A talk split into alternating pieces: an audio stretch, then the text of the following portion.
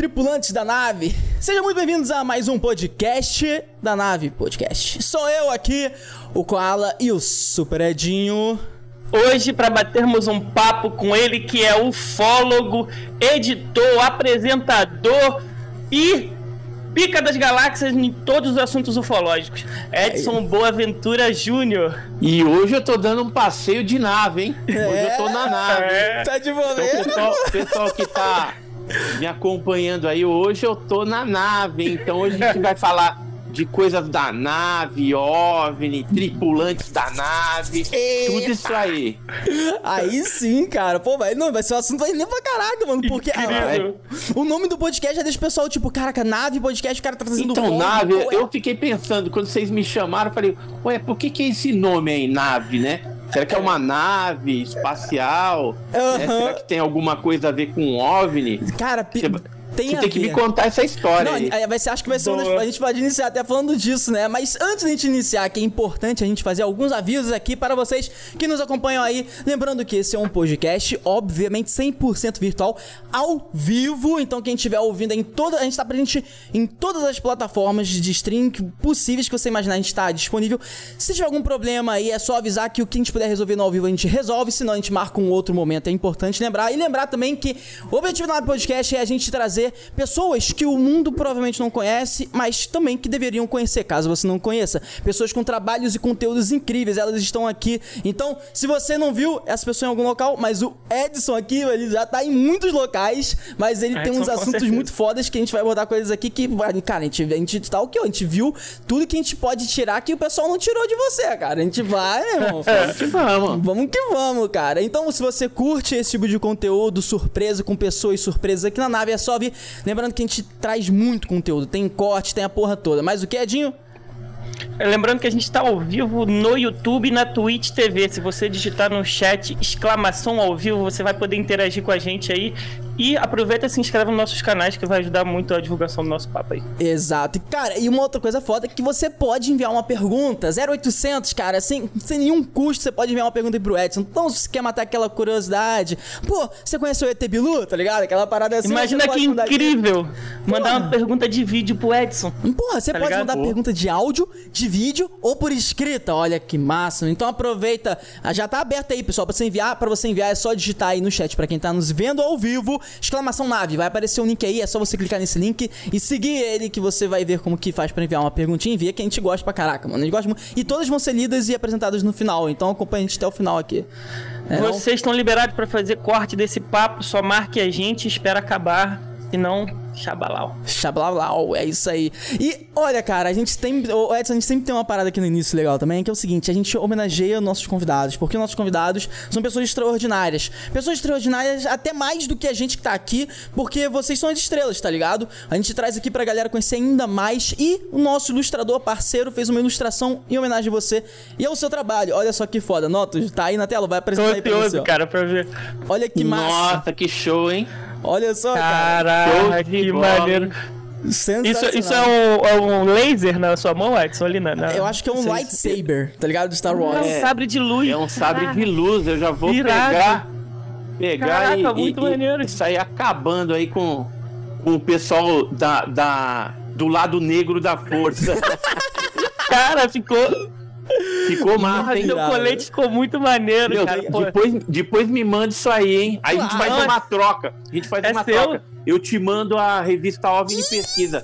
Acabou de chegar da gráfica, cara. Tá quentinha. Nossa, né? E, e- e tá muito legal essa edição número 13 aqui.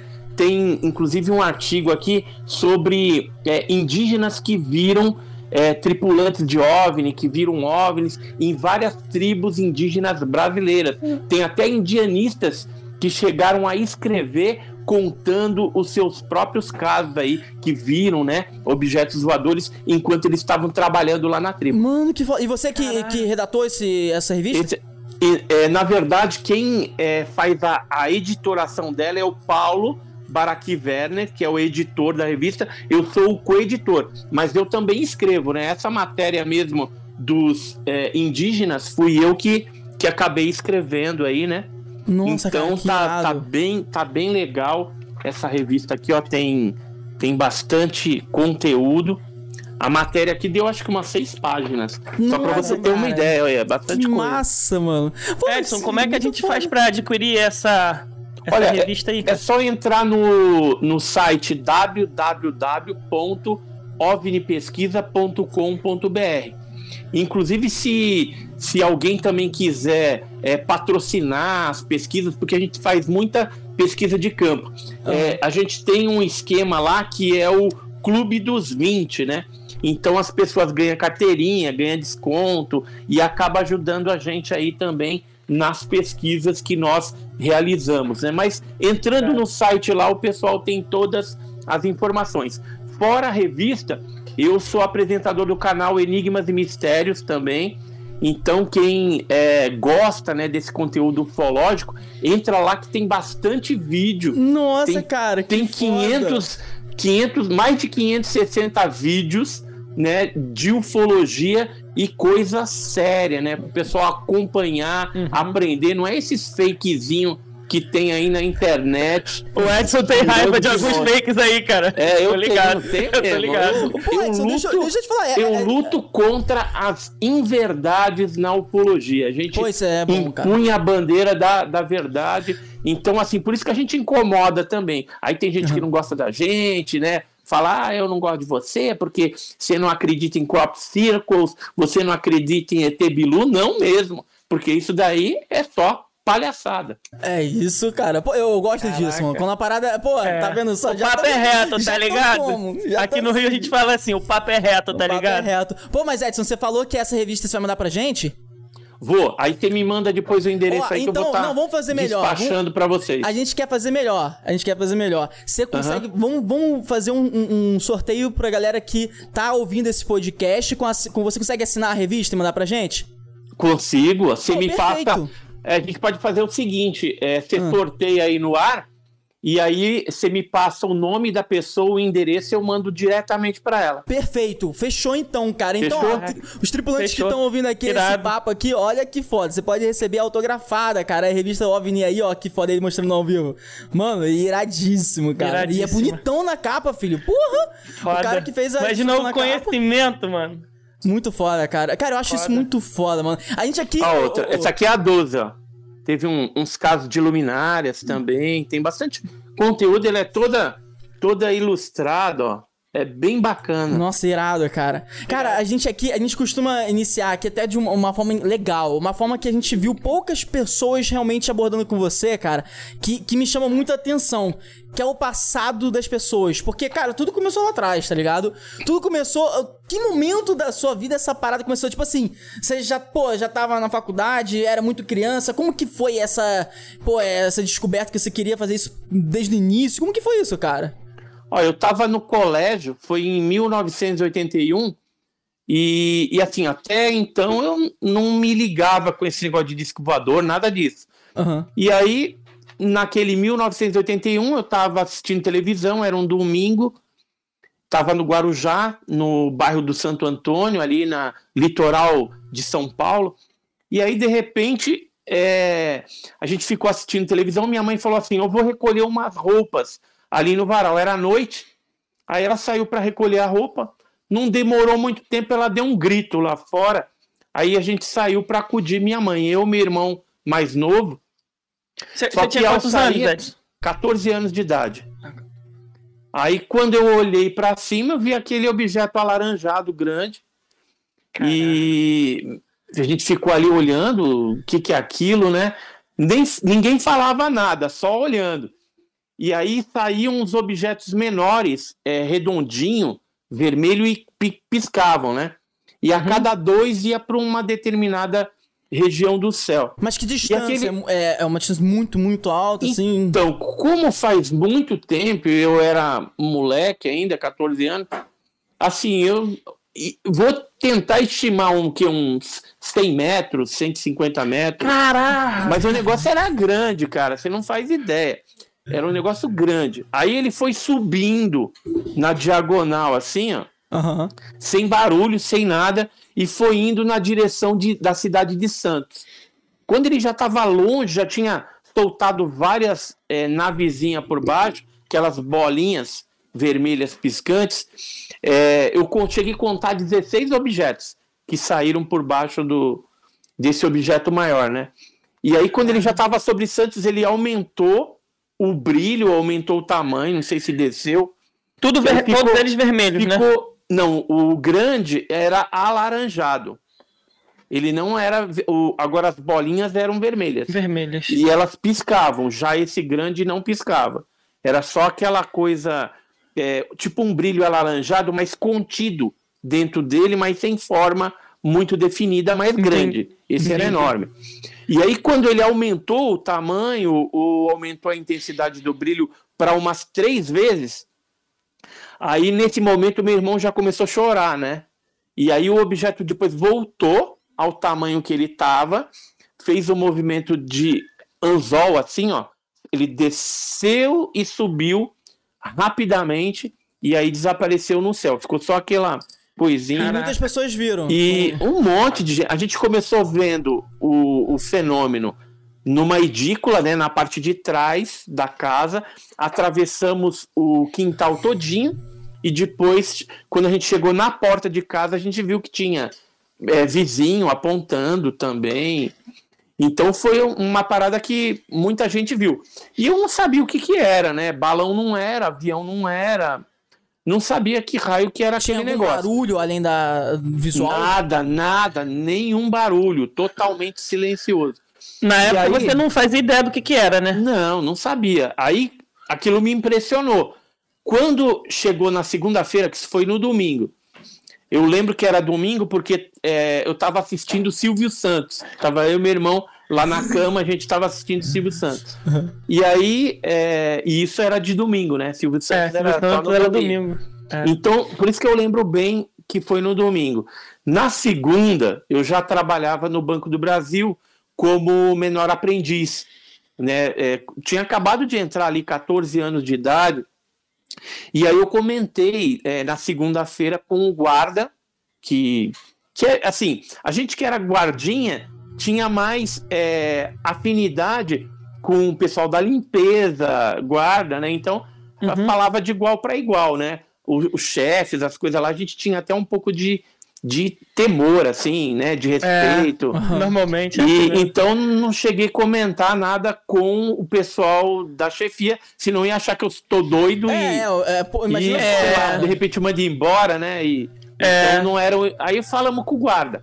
Aí o guarda, o, ele chamava Ledo, né? É, o apelido dele era Ledo, mas era Ledinildo Azevedo Leido de Melo. Não sei onde que a mãe dele tava com a Eu acho que o nome dele. Inclusive, eu tô achando que esse cara. Acho que ele era um homem.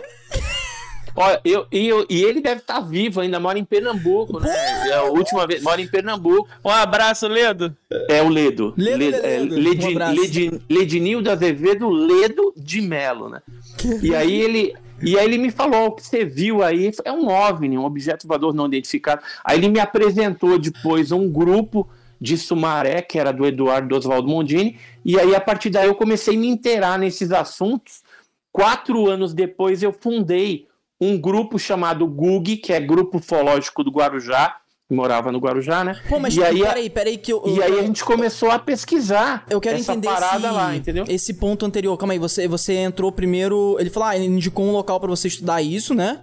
Isso, era um grupo que tinha na cidade de Sumaré, no uhum. interior de São Paulo, e esse grupo já já estava ali rodando, né? Já pesquisava. Tinha uhum. um jornalzinho e aí eu escrevi para eles contando o meu caso também. E você e aí eles foram eles me já, mandando. Eles tinham alguém lá dentro que já tinha visto outras paradas assim, tinham outras. É, eles, eles tinham um informativo, era tipo um boletim que eles distribuíam para as pessoas que tinha vários casos que eles é, pesquisavam na região de Sumaré e região ali. Então esses casos tinham uma similaridade com aquilo que eu vi. E aí, e aí era um OVNI. E aí depois a gente viu que o litoral paulista era uma área de grande incidência ufológica. E aí, quatro anos depois, no dia 24 de agosto de 1985, eu fundei o GU 24, não, acho que é 23. Será ou foi 23 ou 24? Se eu puder, 36 anos se puder, de grupo. Se eu puder é fazer uma suposição, que você falou que, é, que a incidência maior era no litoral paulista. Se eu puder fazer uma uma talvez uma especulação, pô, é, talvez eles fossem pra áreas menos habitáveis, onde tivesse menos pessoas, tá ligado? Ou eles de repente estavam com calor, queriam se refrescar, tomar um banho. Olha, é, a gente, com o tempo que a hum. gente utilizava a metodologia científica, catalogava todos os casos uhum. que ocorriam ali no litoral norte e sul do estado de São Paulo, a gente percebeu que tinha muito caso de objeto entrando e saindo de dentro do mar. O que é, gerou assim uma, uma teoria, né, uma conjectura de que poderia haver de repente uma base submarina em alguma região ali. Depois a gente conseguiu é, definir que provavelmente essa base, se é que ela existe, é, estaria mais para o lado de Ilhabela, no litoral norte, ou Peruíbe, no litoral sul. E justamente essas duas cidades litorâneas é onde tem bastante casuística ufológica, aparece sempre sabe, esses sabe fenômenos lá. É tipo ah, intraterrestre, você tá falando tipo isso, assim? É, Não, é... seria base submarina mesmo. Intraterrestre... Ah, Aí seria em cavernas, né? Em Pô, protuberâncias. Sabe o que me lembrou isso, Edson? Sabe que Inclusive, isso? a gente chegou ah. a fazer uma revista falando, ó, quando eles emergem do mar. Né? Então é um, é um caso aqui é, envolvendo vários casos de OSNIs, né? Objetos submarinos não identificados que são, vez ou outra, observados no litoral paulista. Então tem caso envolvendo militar, tem caso envolvendo civis ali na região, é, o pessoal também é, da Marinha, né, que no caso é daquele navio oceanográfico que foi para a Antártida, o professor uhum. W. Besnar, então tem os, os tripulantes que chegaram a ver, objeto também, detectaram no, no sonar, né? Da, sabe o que me lembrou isso, do barco. Eu não sei se você é, gosta também de ver filmes sobre isso. Caraca, que foda, mano. As ilustrações são muito foda. Sabe, eu não sei se você gosta de ver filmes sobre isso. Provavelmente você gosta. Lembrou de um filme, cara, esse daí que você falou que emergiu no mar e saía. Lembrou de um filme chamado Guerra dos Mundos. Onde, cara, essa cena, eu, eu, eu acho esse filme muito bom.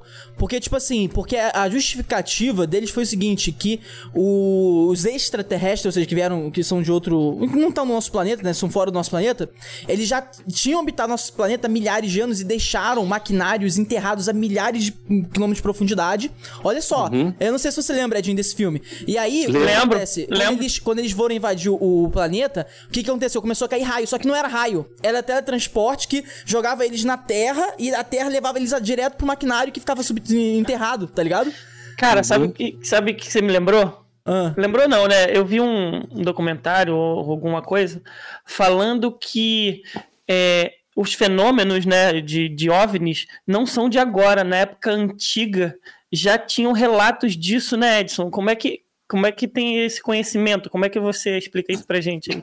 Então, antigamente o pessoal não chamava de OVNI nem de disco voador.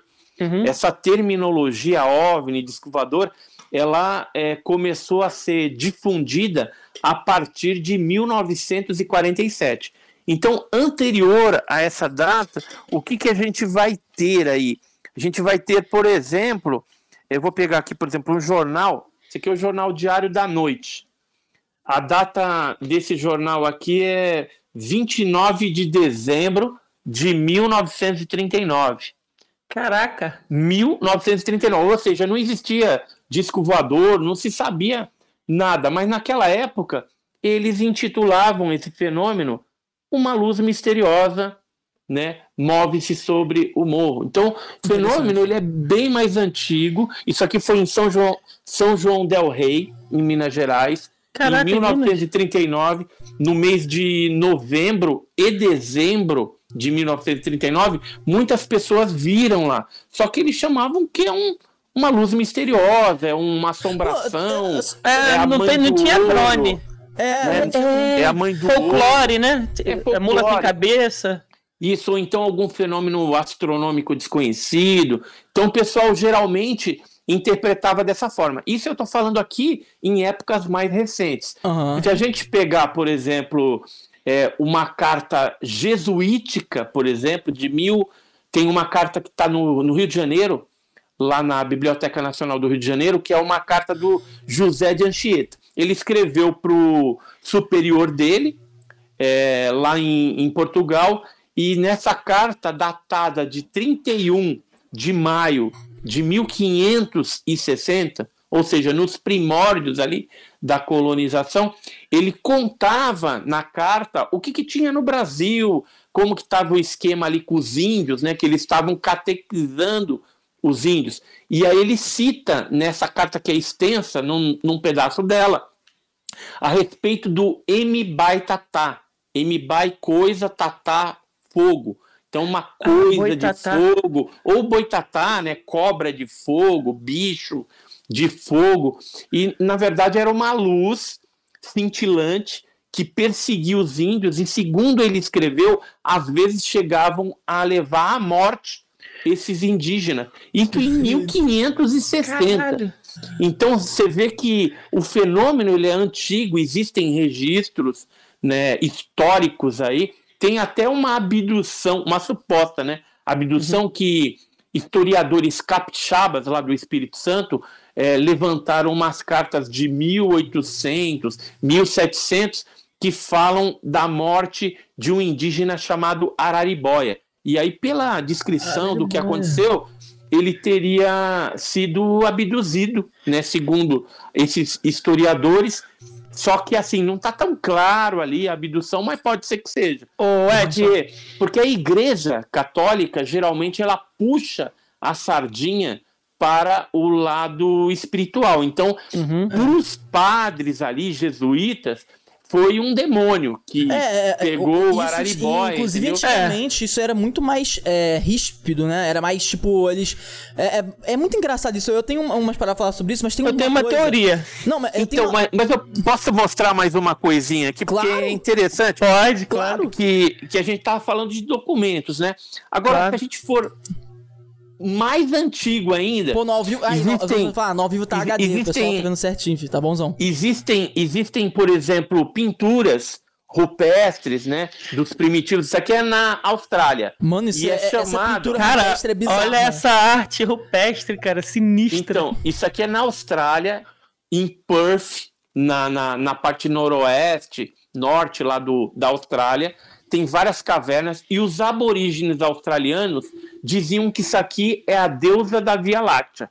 Agora, se a gente Calma, pegar essa aqui um, o quê? Esse um bicho? o, o quê? É, esse desenho, esses desenhos seriam a deusa da Via Láctea. Ah, Só que entendi. Se você Cara, mas um, um Grey, que é um dos tipos é, mais, é, Eu tô bolado, cara. mais é, é, existentes na casuística ufológica, corresponde a 80% dos casos, você vê que é a mesma coisa. É, é, verdade, aí, cara. Aí, por é. exemplo, isso aqui é na Austrália. Você pega, por exemplo, em Utah, na, nos Estados Unidos, a gente tem essas pinturas também. Cara, Olha real, só o é? olhão, tá vendo o olhão? Mano, isso são locais totalmente diferentes, né? Distantes. Diferente, e... parece que cultura. tem uma, uma, uma antena, ó, uma espécie de capacete. É.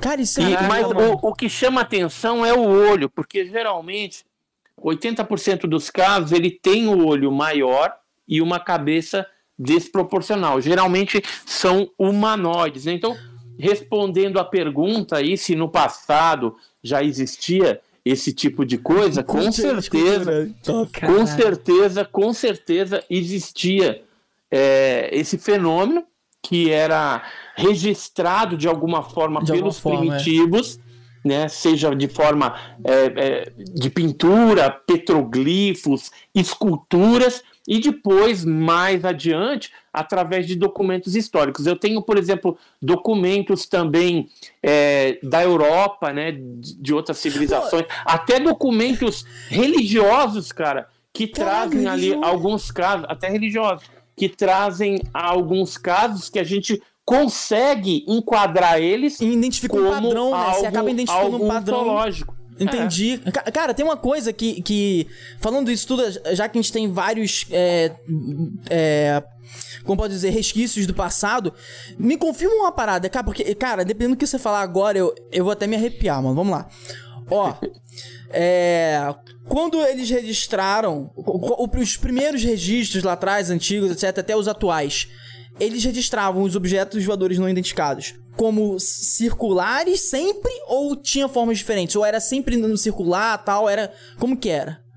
Olha, tem vários formatos. O, circular ou oval, mais Aham. arredondado é o mais comum. É. Mas tinha cruzes, tinha Entendi. em formato de, de charuto, né? Tipo aquele mais alongado. Tinha triangulares, tinha quadráticos também. Entendi. Tinha em formato de, de diamante, né? Cara, então mais tem- sextavado. E interessante isso que você falou. Essa resposta aí não foi aquela que me deixou arrepiado, mas é, me deixou um pouquinho. Por quê? Porque você falou que a maioria é circular. Isso faz A muito sentido, cara. Porque, tipo assim, eu sou. Pô, eu, eu amo física. Eu amo essas Uhum. paradas, eu amo filme de ficção e tal. E tem uma parada que, por exemplo, o Star Trek, ele, ele é um- uma série filme, né? Que ele aborda muito mais cientificismo, tá, sabe? A questão de física. Olha só que foda. Aí, tá vendo? ó? Então, a Irado. maioria é oval, Tá assim, vendo? É tá desse vendo? jeito aí, né? Olha a galera que tava vendo aí no. Mas, mas Não, tem, tem, tem redondo também, deixa eu só ver se E- eu acho. isso é um- interessante ó. porque. Cadê? Olha, tá vendo? Caralho. Isso é interessante, sabe por quê, mano? Porque, tipo assim, é, na física, você tem uma parada que a gente precisa alcançar pra você conseguir ter uma nave que consiga viajar intergalacticamente. Tipo assim, entre galáxias e planetas. Isso na física que você conhece, Na que a gente conhece. Não, não, é, é, olha, olha aí, tá vendo isso aí? Olha só, presta atenção, olha que loucura. Caraca! Porque, tipo assim, você. E pra você fazer isso, você precisa. Isso, isso é de do- noite, tá? De noite. Você Agora vamos precisa- ver. Vamos ver de dia. Geralmente tem os mesmos tipos de Tá vendo, cara? oval, É né? Disco. Tá vendo? Ó, É. faz muito sentido, cara. Porque, O tipo objeto assim. tá aqui em cima. Pra você conseguir criar uma na física, no estudo da física quântica e tal, no avanço tecnológico que a gente tá fazendo, pra você conseguir criar uma gravidade artificial, você precisa rotacionar, Ah. é, rotacionar, tipo, é como se fosse um, um sistema que fica rotacionando é, nesse sentido assim, entendeu? Então, Aham. tipo assim, o Star Trek, por exemplo, as naves, a maioria das naves do Star Trek, elas têm a parte circular, que nessa região é onde eles criam a gravidade artificial, porque fica uma coisa girando internamente na nave. É um estudo, tá ligado? E tipo, Caralho. mano, isso é, é muito louco isso, cara. Mano, que Caraca, loucura, cara. sinistro. Ô, ô, Edson, você falou do Araribóia, né? A gente, a gente Isso. é da cidade de Niterói. E o fundador da, da nossa cidade, quer dizer, agora eu tô em Maricá, mas já morei muitos anos em Niterói. O fundador é Araribóia, é um índio. Eu acho que ele foi abduzido lá no Espírito Santo e soltaram ele aqui em Niterói. Não, é porque assim, às vezes pode ser algum outro índio também que tinha o mesmo nome. Ah, sim, Pode sim. ser. Porque às vezes, às vezes eles davam o mesmo nome para um, pra um determinado indígena, né?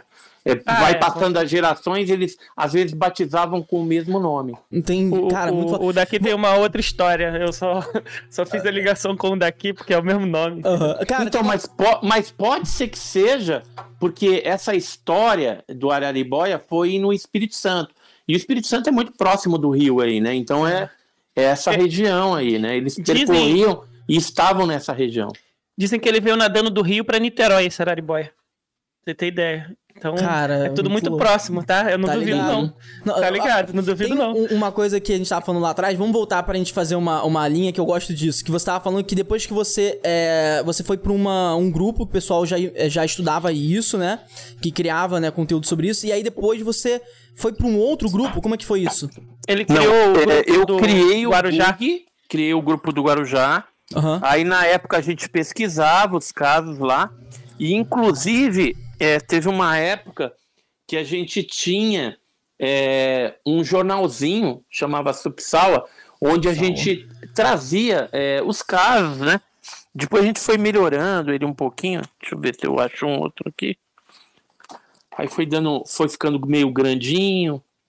É, Né? mais Mas- detalhes. Mas aí a gente, a gente fazia o quê? A gente divulgava é, o assunto ufológico através é, desses informativos é, copiados ali, né? Aham. Então a gente fazia uma matriz, copiava e distribuía. Não tinha internet.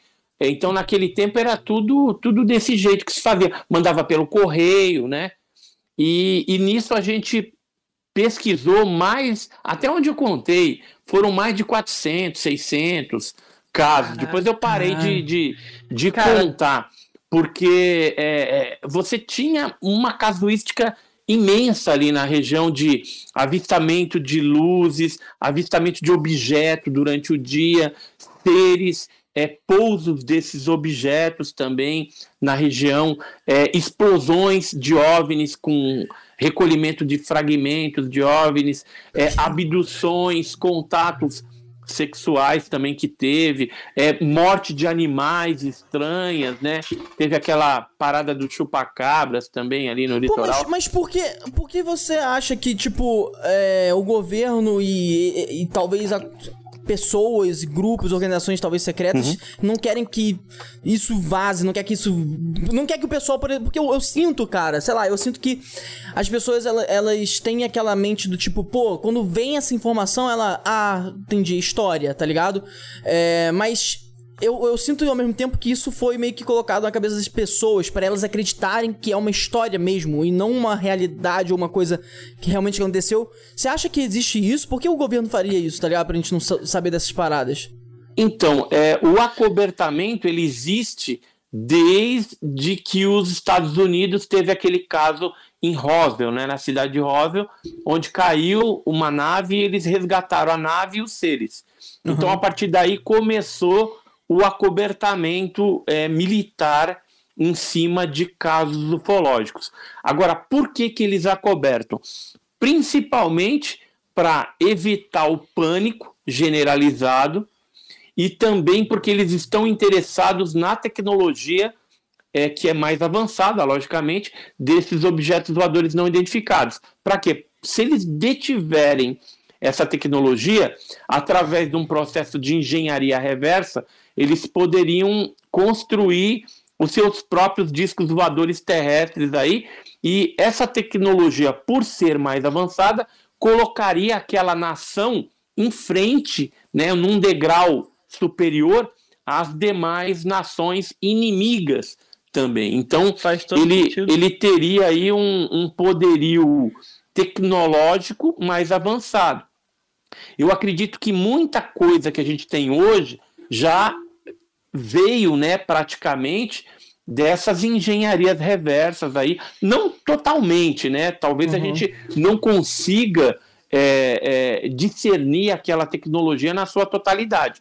Mas uma outra coisa, de repente dá para ter algum tipo de avanço aí na parte, sei lá, de comunicação, ao drone, por exemplo, a gente vê que essa parte de drone ela tá bem avançada e foi rápido. Foi a muito rápido. De, de, comunicação. Medicina também deu uma é, melhorada. A parte de computadores, chips, né? Porque muito dessas tecnologias de nave aí deve ter alguma coisa é... parecida com esse tipo de, de, de chip, né? De, de computador ou, ou é, a tecnologia celular, por exemplo, telefônica, smartphone. Alguma... Tem uma, é, é, então, tem muita coisa. Chocados que, uh... que, que, assim, o avanço, eu não vou falar que o ser humano não tem inteligência para fazer isso. Tem. Tem, mas. Mas é, se a gente olhar é, com os olhos mais críticos, a gente vai ver que, pô, essa evolução ela foi muito mais rápida do que se esperava. Até Historicamente 50, falando, até, né? É, até a década de 50, você pegar ali anos 20, 30, era tudo meio devagarzinho. Aí dos 50 foi um negócio assim louco, né? Cara, a gente mudando, é... mudando as tecnologias de uma forma assustadora. E o que que acontece?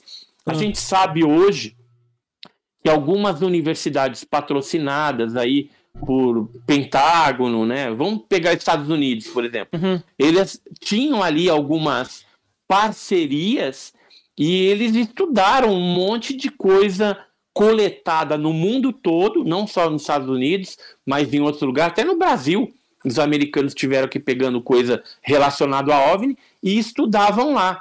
É só para você ter uma ideia, já ouviu falar no caso de, da explosão do OVNI de Ubatuba? Hum, não, eu não. não. Cara, não, não ouvi falar. Olha, não, né? Então, o caso do OVNI de Ubatuba, ele é um caso clássico da ufologia brasileira. O que, que aconteceu? No dia 7 de setembro de 1957, um, um disco voador ele explodiu na Praia das Toninhas, em Ubatuba. Eu estou até procurando aqui ver se eu, se eu acho os fragmentos daquela época, que eu tenho um, uma foto bem interessante, aí eu vou contar essa história aí, achei. É, então, o doutor Olavo Fontes, ele chegou a ter esses fragmentos, eles mandaram analisar no Ministério da Agricultura uhum. do Brasil e chegaram à conclusão que aquele disco voador que explodiu em 7 de setembro de 57 era de uma composição de magnésio super pura, 99,99. ,99, e então, é, naquela época isso saltou aos olhos né? E os militares do Exército e Marinha estiveram lá coletando, né? Esse material. É, alguns jornais na época chegaram a publicar matérias, né? Ciência confirma pedaço de metal são de procedência extraterrestre. É, alguns outros é, jornais falavam que caiu um disco voador em São Paulo, que é o doutor Olavo Fontes. Né? Então, teve vários jornais que publicaram esse jornal mais recente traz, inclusive, um, um depoimento de um, de um pescador que viu a Marinha recolher um, um pedaço maior desse objeto que caiu lá. Caralho. E aí, Caralho. o que, que, acontece? Isso acabou é, ganhando o mundo.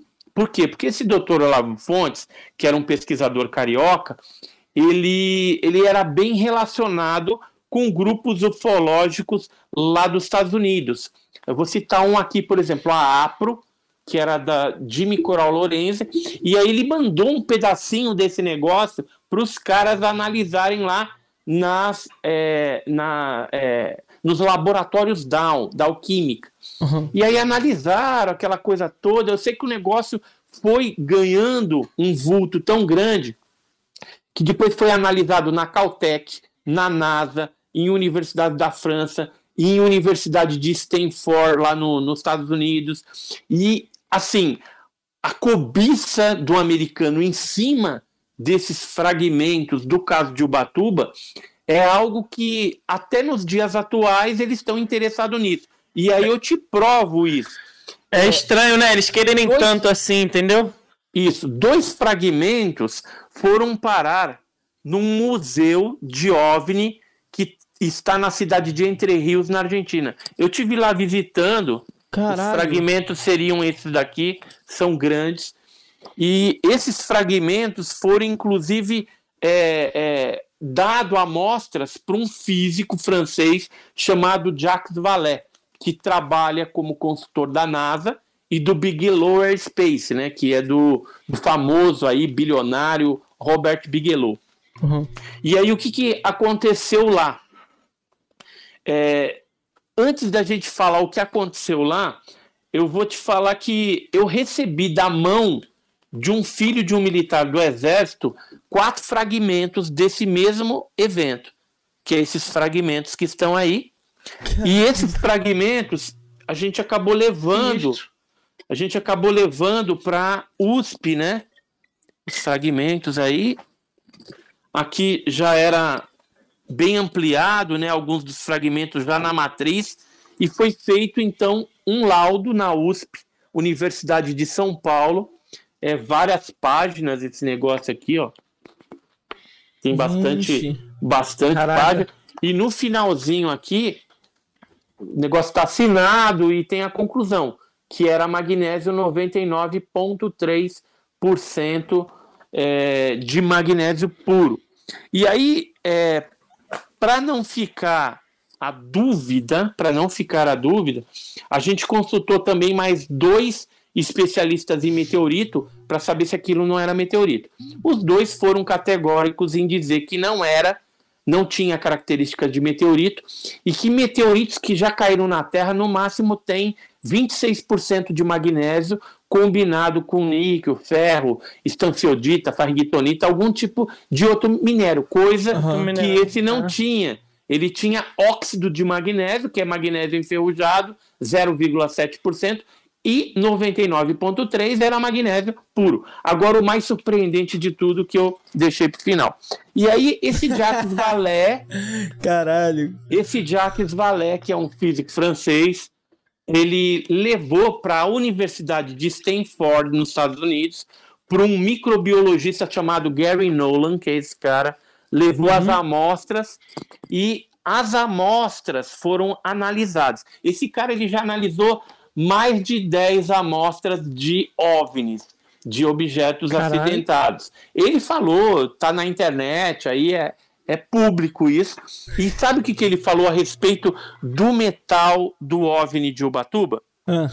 Que a composição isotópica deste material, ou seja, é, os isótopos constantes daquele magnésio, é, numa das amostras era 30% diferente do magnésio terrestre. Ou seja, o que, que é isótopo? Não era o que, é isótopo? magnésio que terrestre. É assim, cada elemento químico, uhum. por exemplo, o magnésio, ele tem lá uma composição de isótopos, uma composição isotópica.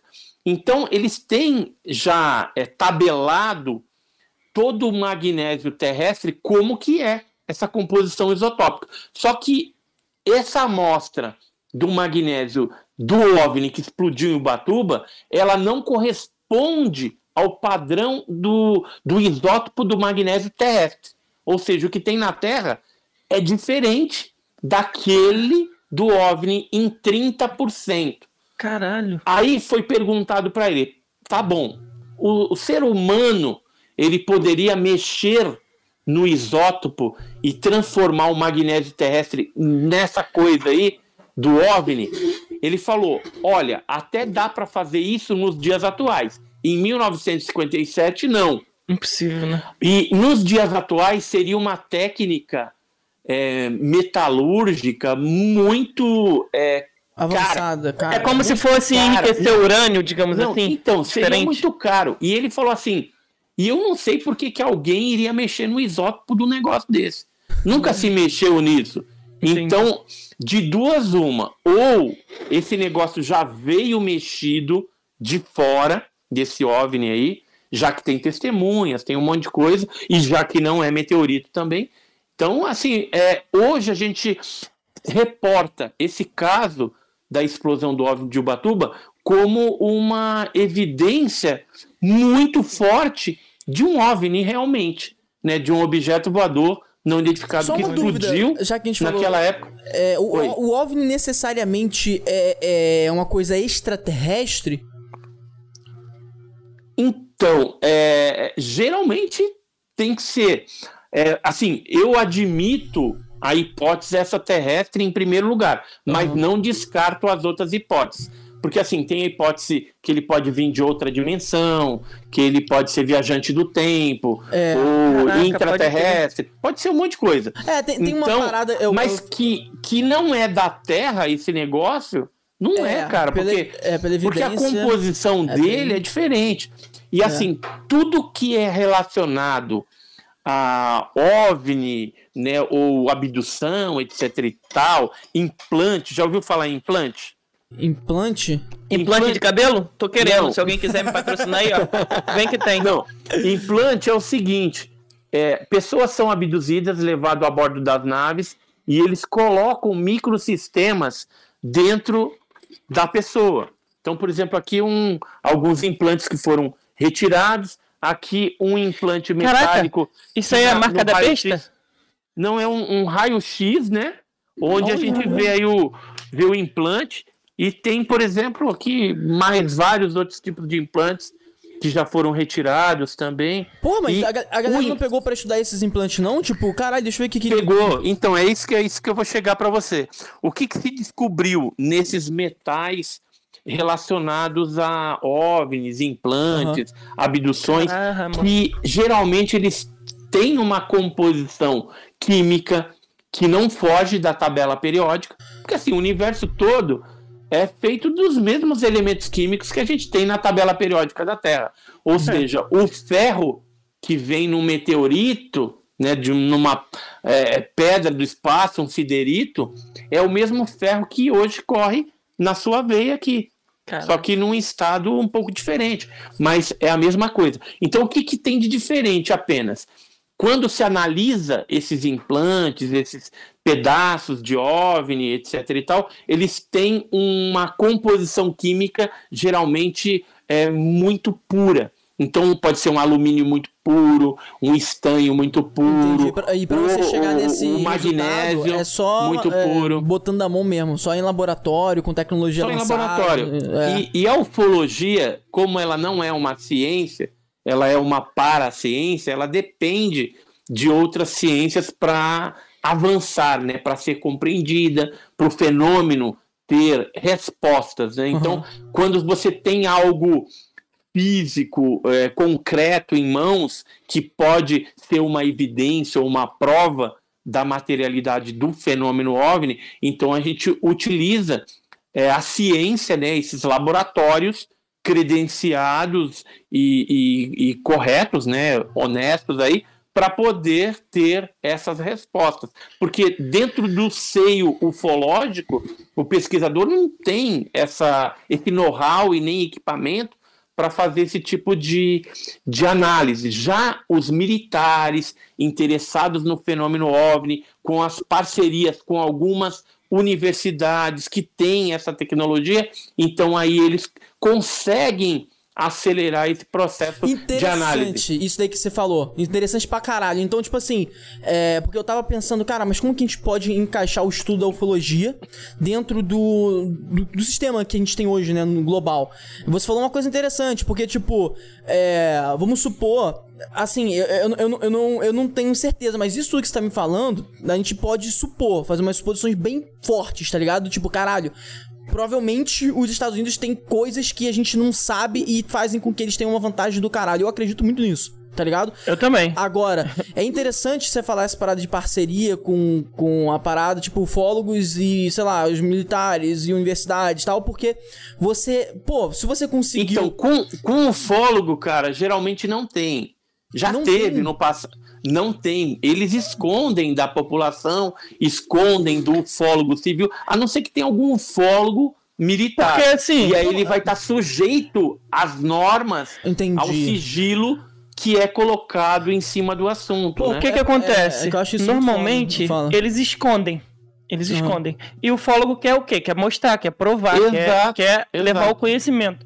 Ca- e aí todo caso mundo... Varginha, cria por exemplo, o caso chacota. Varginha, a gente quer escancarar o negócio. Claro. o exército fechou por conta do envolvimento militar norte-americano que teve no caso.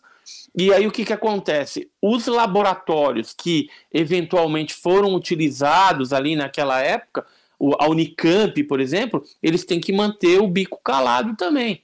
Então eles negam. Então essa turma sempre vai negar. E, E aí- os ufólogos vão lutar para trazer à tona a verdade e as informações do que de fato aconteceu. Entendi. Eu lembro que teve um ministro canadense, ex-ministro canadense, que ele abriu o bico com ela. Ele O chegou e Paul falou assim- Haler. É Haler, Haler. É. É, Paul Haler. Paul, Paul Haler. Paul Rei, Paul Rei, entendeu? Paul Rei. ele chegou e falou: é, é, tem quatro raças diferentes de aliens que nos visitam há séculos. Ele explanou Então, que Então, assim, É ele, ele tem um cargo pesado atrás dele, certo? pesado. Só que ele mostrou algum tipo de prova Não. daquela coisa extraordinária que ele falou? Não. Então, no pra Congresso. mim, é a mesma coisa que não falar nada. Entendi. Então Você não entendeu? adianta. Porque assim, esse grandes, tipo de, de grandes revelações, é, então, grandes revelações exigem provas também grandes do mesmo tamanho, extraordinárias. Entendi. E Mas, isso cara- geralmente não tem. Só que assim, a população é tão é, é, é, infantil em alguns momentos, porque ela quer acreditar de qualquer forma. Então escuta um cara desse falando o negócio e aí já acredita, né? Entendi. Simplesmente na palavra, mas ninguém apresentou nada. É mesmo. Eles têm alguma coisa? Tem. Vão apresentar em algum momento, sim. Eu até tenho falado há um ano, de um ano para cá, que Uhum. esse momento ele tá perto. É mais alguns aninhos e vai acontecer. E, e aí a gente tem que fazer o quê? Preparar a população para essa nova realidade, né? Porque vai ter que Entendi. quebrar paradigma, a gente vai ter que estar com a mente renovada aí para entender e entrar nesse clima, nesse clima de uma civilização terrestre que a gente era para uma civilização mais cósmica, onde há a possibilidade de outras vidas extraterrestres alienígenas. Isso aí os Estados Unidos também já está de olho, já está bancando algumas coisas, a NASA já está bancando universidades para fazer estudos, isso já há algum tempo, Elon Musk. em algum momento isso vai acontecer. Então, o, o que, que acontece? A gente tem que, é, é, nesse momento agora atual, em que está tendo um pouco mais de abertura, teve a audiência pública é, norte-americana, né, onde foi mostrado lá vídeos dos UAPs, né? Agora eles não falam mais UFO, né, que era objeto voador não identificado, eles falam UAP, que é fenômeno aéreo não identificado, Ah, é era uma mais bonito UFO. O UFO era... é, UFO era legal, mas eles Era legal. Por quê? Porque o FANI, o fenômeno aéreo não identificado, ele é mais abrangente. Então, o americano, enquanto, como ele não quer de bate pronto reconhecer o fenômeno, então ele pode falar assim: ah, o FANI pode ser um drone espião, o FANI pode ser um fenômeno Caraca. astronômico desconhecido, mas também pode ser o OVNI. Pode ser o UFO. Então ficou mais Entendi. abrangente Ficou mais abrangente. é. estrategicamente. Então, Eles estrategicamente, tudo, cara. Eles pensam, cara. A gente pensa que tá lidando com, com um cachorro magrinho e banguela, não é? Você quer Estados provar uma Unidos, situação, ele, ele- faz de tudo pra Ele desacreditar é na situação. potente, né, naquilo que ele faz. Ele sabe o que tá fazendo, tem estratégia. Só que o que que acontece? Eu fiquei é, abismado com essa audiência, porque eles demonstraram lá no Congresso, inclusive o pessoal da inteligência, que eles estavam preocupados com os UAPs, né? Com esse fenômeno aéreo não identificado, porque eles causavam uma ameaça à segurança nacional dos Estados Unidos. Aí eu fiquei preocupado, Opa, cara. ué. Porque, Uma ué. porque eles que são uma potência tão preocupados com isso e, e aí eles falam, não, mas de repente pode ser drone dos russos, dos chineses, né?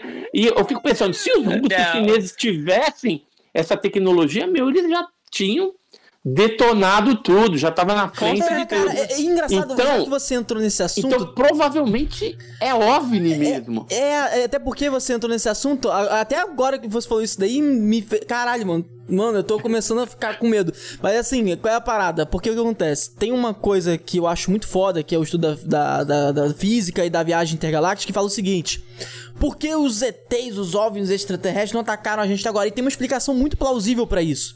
E, e, tipo, qual é a explicação que eles falam? Eles falam o seguinte: Cara, imagina um, um ser que demorou X tempo, tipo bilhões, talvez milhões de anos, pra conseguir esse tipo de tecnologia, pra viajar entre planetas e galáxias. Você acha mesmo que um ser que conseguiu chegar lá, ou seja, ele passou por, por Guerra Fria, ele passou por uma possível eminente, é, eminência de, de. sei lá. Guerra Mundial. A guerra mundial que ia acabar com a humanidade, mas conseguiram passar e sobreviver. Você Bomba acha mesmo que com a tecnologia que eles têm de viajar entre planetas, eles não teriam a capacidade de explodir o nosso planeta? Eles iriam, mas eles não vão fazer isso porque eles estão inteligentes pra caralho a um ponto de, pô, vão chegar aqui, pô, eu não vou. Vou fazer ao máximo possível pra não interferir ali, tá ligado? Mas eu não vou eh, matar o pessoal, dizimar tudo, porque eu não preciso disso, porque eu já passei disso. Eu tô vendo. É como se a gente estivesse olhando formigas trabalhando, tá ligado? Você, ao menos que você seja um, sei lá, um maluco, você não vai pegar do nada e pisar no formigueiro, ó, formigas miseráveis, tá ligado? Ah, fazer isso, tadinhas. Tá ligado? Então, e tudo isso que você fala são conjecturas, são teorias. A gente não tem como provar nada disso, Uhum. mas, mas assim, é, com certeza, esses seres vindo de alguma parte, chegando aqui, eles estão num, numa evolução é, tecnológica e civilizatória também, cultural, é, bem maior do que a gente. Pode ser Também que não, nisso. mas eu acredito que se você chega num, numa condição evolutiva tecnológica maior, a parte civilizatória, em termos de civilização, também tem que acompanhar isso. É, é bem Então- plausível. é bem plausível. Então, quando você chega num outro planeta, é por isso que talvez a, a atitude deles é meia sorrateira, meia É. escondida. É, mas não só por conta disso. Eu acredito que vindo aqui, eles estão usufruindo de alguma coisa que é boa para eles. Ou seja, recursos minerais, flora, fauna, ou o próprio DNA do ser humano, o próprio ser humano, Faz de sentido. alguma forma. E aí, isso faz com que eles fiquem quietinhos, não joguem e falem a real com a gente, porque talvez se o ser humano soubesse a verdade do que está acontecendo, qual que é o real objetivo, talvez a gente conseguisse interromper e minar essa ação deles que já vem há anos Cara, acontecendo. E se a gente é fizer fogo. isso, os maiores prejudicados seriam eles, não a gente. E, cara, e se a gente for É, fazer. faz uma- sentido. Faz Sabe o que, que eu sentido. acho, cara? Ah. Eu acho que, assim, eles vêm aqui, eles vêm aqui liberar as necessidades fisiológicas dele, tá ligado? Eu acho que eles vêm aqui fazer turismo sexual e vêm comer o nosso cu. É claro, o? Edinho, por exemplo, ele é, nasceu disso. Inclusive, eu sou metade. é, Eu como é que eu falo? Eu, eu, nas- eu o Reptiliano, Edinho, como é que é? Edson, eu e o Edinho nascemos disso, entendeu? Nós somos extraterrestres. É sério, mano. Eu, eu costumo falar Não. pro Edinho. Pô, eu costumo falar pro Edinho que a gente tem alguma coisa. Assim, a gente teve uma sintonia do caralho que a gente fica pensando, pô, porra, não é possível, cara. A gente tem umas teorias na cabeça muito loucas. Por exemplo, você acredita que os alienígenas estão andando entre a gente, tá ligado? Você acredita nisso, Edson? Olha, é uma é outra teoria também, né? Pode ser que seja, pode ser que não. Eu É, acredito agora, também. Sério, sério. agora então eu vou te fazer uma pergunta. Você conhece algum que foi capturado? Porque é, se eles estão andando entre a gente, é, a captura de um desses seria muito interessante para a ciência. Os caras pegar o cara lá e Sim. dissecar de cima a baixo. Eu, eu, Sabe eu, o que tem? E se tem, sei. se tem algum, ele logicamente não vai falar, porque Exato. ele não vai correr esse tipo de risco. Agora, muito do que se fala aí, que tem reptiliano, que entra dentro da rainha da Inglaterra, que tá no seu- Caralho, não, isso é, Caralho, é mesmo? é um absurdo, é uma teoria da conspiração que não faz sentido nenhum. Real, cara. não faz Eu- sentido eu não nenhum. não. Não acredito, Entendeu? Mas tem gente que acredita nisso, entendeu? Tem gente que acredita É. nisso. Agora, pode ter? Pode, mas é nunca se comprovou algo desse tipo. E assim, eu como ufólogo sério que utilizo metodologia científica na pesquisa e tudo mais, a gente tem um compromisso em trazer coisas palpáveis, coisas reais para a sociedade, não é, é, trazer é, ilusões, né? Cagar regra, falar viagem, viagem na maionese, né? Que o pessoal tem muito, né? E tem gente que quer acreditar, cara. É É, verdade. a gente tem um, um, um lema na revista OVNI Pesquisa, que é Hum. o seguinte: nós não queremos acreditar, nós queremos pesquisar. Se a pesquisa levar a gente a É acreditar no fenômeno OVNI, legal.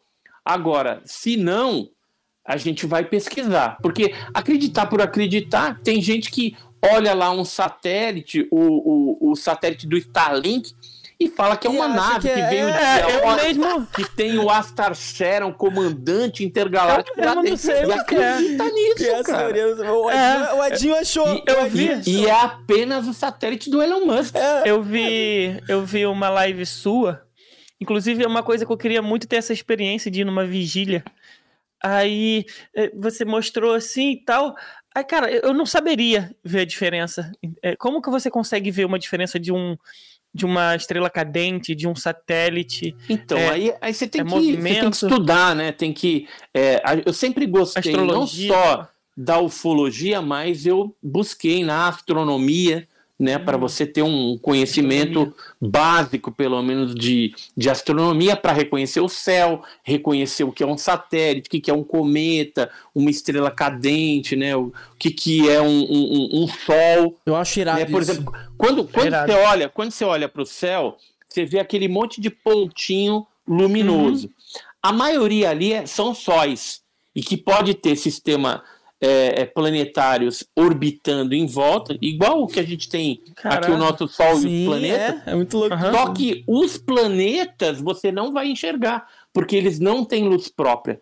Eles É. são iluminados pelo Sol. E às vezes está tão longe que você não vai ver. Os planetas do nosso sistema é, solar aqui, a gente vê por quê? Porque o Sol incide na superfície dos planetas e vez ou outra você vai ver. Então, por exemplo, Marte, é mais avermelhado por conta da composição dele.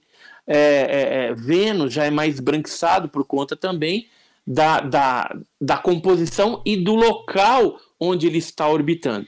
E aí uhum. se fala muito hoje, você imagina, são bilhões de sóis, Caramba. bilhões de sistemas planetários, existem é, muitos exoplanetas, que seriam planetas que estão numa órbita parecida com a da Terra, Parecido. e esses daí é, estariam numa condição mais propícia de ter algum tipo de vida, seja parecida com a gente, ou, ou bacteriana, microscópica, alguma coisa, ou mais elaborada também, um pouco diferente, porque esses exoplanetas teriam é, água em estado líquido, isso uhum. já é uma condição legal, e não teria uma temperatura tão quente nem tão fria, que possibilitaria aí a existência, né, da vida de alguma forma. E eu acredito, cara, que Deus não seria insano de Com fazer certeza. esse universo gigantesco e não colocar vida em cara, outro lugar. assim, seria é, muito desperdício. Sem, sem querer ofender ninguém, né? De né? espaço de matéria e, e assim, absurdo, é, não acreditar que tem vida lá fora, é a gente é, limitar o poder criativo de Deus, pô. Pô, tá de sacanagem. Né? Não, cara, cara, o pessoal fala que Deus. Cara, acertou, acertou perfeitamente. O que que faz a entender qual é o egocentrismo que a gente acha que somos únicos no mundo, no, no nas galáxias? No universo, né? Pô, no cara, universo. não é possível, cara, cara. Não faz sentido. Não faz sentido Entendi. nenhum, mano. Pô, e tem uma outra coisa que eu quero até pontuar. Tem alguns pontos do céu podem ter até já se apagado, mas você só vai descobrir daqui a alguns anos, tá ligado? Por causa Exato, porque a luz ela tá chegando ainda aqui na Terra, é. só que o planeta já pode ter explodido, né? É, com tem, certeza. Tem, tem, até umas brincadeiras que o pessoal fazia de tipo, ai, mas se a. É, por exemplo, isso acontece até com, com é, os astros perto, tá? Lua, Sol, etc. É, acontece até com eles, sabia, Jim? Então, tipo assim. Sabia não? Eu não lembro o, exatamente o tempo, mas eles calcularam. Se o Sol explodisse agora, eles tinham calculado, sabe quanto tempo, Edson? Hum. Eles tinham calculado quanto tempo que a gente ia ver é, acontecendo isso, tá ligado? Eu esqueci. Cinco horas. Não, é, não era hora não. não, não era, é, era hora não. Mas não é, não é muito tempo, não. É, era, viu? minuto, porque, era minuto. É, ah, porque o, o Sol. É, então, porque o Sol ele tá muito próximo. Uhum. Né? Mas, uma, mas uma estrela muito longe, aí sim. Ela, ela demoraria bastante tempo para chegar. É, é muito louco isso, cara. Eu, eu, eu tenho que falar como é o você. E demoraria oito Quando a minutos. gente olha, ó, quer ver uma oito coisa minutos? louca também? Quando você olha para o céu, é, você tá olhando para o passado. Porque é. muita coisa já passou, já aconteceu e tá chegando aquela luz, tá chegando aquela imagem. Caralho. Só que lá pode ser que já tá totalmente diferente. Então, entendeu? É muito então, louco isso. Caraca, então, então assim, é, é melhor a gente se preocupar com, com, com o presente aqui, né? Presente, não se preocupar é. nem com o passado, nem com o futuro. É o presente. É, aqui, o, o, o Carracena chegou aqui, ele falou que é 8 minutos, né, Carra? Foi 8 minutos? É, 8 é exatamente, 8 minutos e 20 segundos. Era isso que eu ia falar também. Ó, 8 minutos e 20 segundos pra você ver o sol acontecer a parada, tá ligado? Aconteceu. Pronto, aí daqui a 8 minutos você vai ver se ele explodiu ou não. Caralho, uhum. tipo, ou aconteceu alguma merda. É, cara, e como é o, o, o, como que é o vínculo de você, como ufólogo, trabalhar com o pessoal que é astrólogo, astro, astrônomo? Como que é isso? Você, vocês têm que trabalhar Olha, com essa é... galera também, né? Sim, tem que trabalhar com cientista também, vez ou outra, para fazer alguma análise química de solo, de vegetação, onde pousa, né? Porque às vezes o OVNI vai lá, pousa, fica, Olha fica isso. a marca, né? Cara, bota, é... mais próximo, deixa eu ver essa daí, deixa eu ver Cara, é, é, inclusive, Edson, eu tenho, eu tenho uma uma pergunta aqui, que, uma parada que eu fico pensando, é, é sobre esses. É, é, fica aparecendo implantação, normalmente fica aparecendo imagem, é, essas coisas assim. Tem alguma prova disso? Que isso é. Olha, o é OVNI, OVNI, ele pode pousar em qualquer lugar, numa plantação ou em qualquer lugar. Uhum. Não tem, não precisa de um discoporto, que nem tem gente que é doida e faz discoporto aí para atrair turismo. entendeu? Para atrair turismo. Mas o, o OVNI, que eu saiba, nunca pousou lá não, e sem vai contar pousar. que o que ele pousa onde ele quiser. Pelo que eu Agora, vi, os OVNIs, é, eles, a grande maioria é, é fica tipo fica estacionário, tá ligado? Ele pode ficar parado, tá ligado? Tipo, é, não precisa nem descer, né? Bota o aquele Agora, é, teletransporte é... lá. Agora, por exemplo, tem é, casos de pouso de objetos voadores não identificados. Então, vamos supor que ele pouse lá numa plantação de café, vai. Aí vai ficar o café queimado, chamuscado, a semente pode ter alguma diferenciação. Agora, no passado, na década de 70, começaram a falar do negócio dos crop circles, né, que era aqueles círculos nas plantações, principalmente na Inglaterra. Depois o negócio começou a espalhar pelo mundo aí, que eram desenhos, né, bem bonitinhos, geométricos, etc e tal.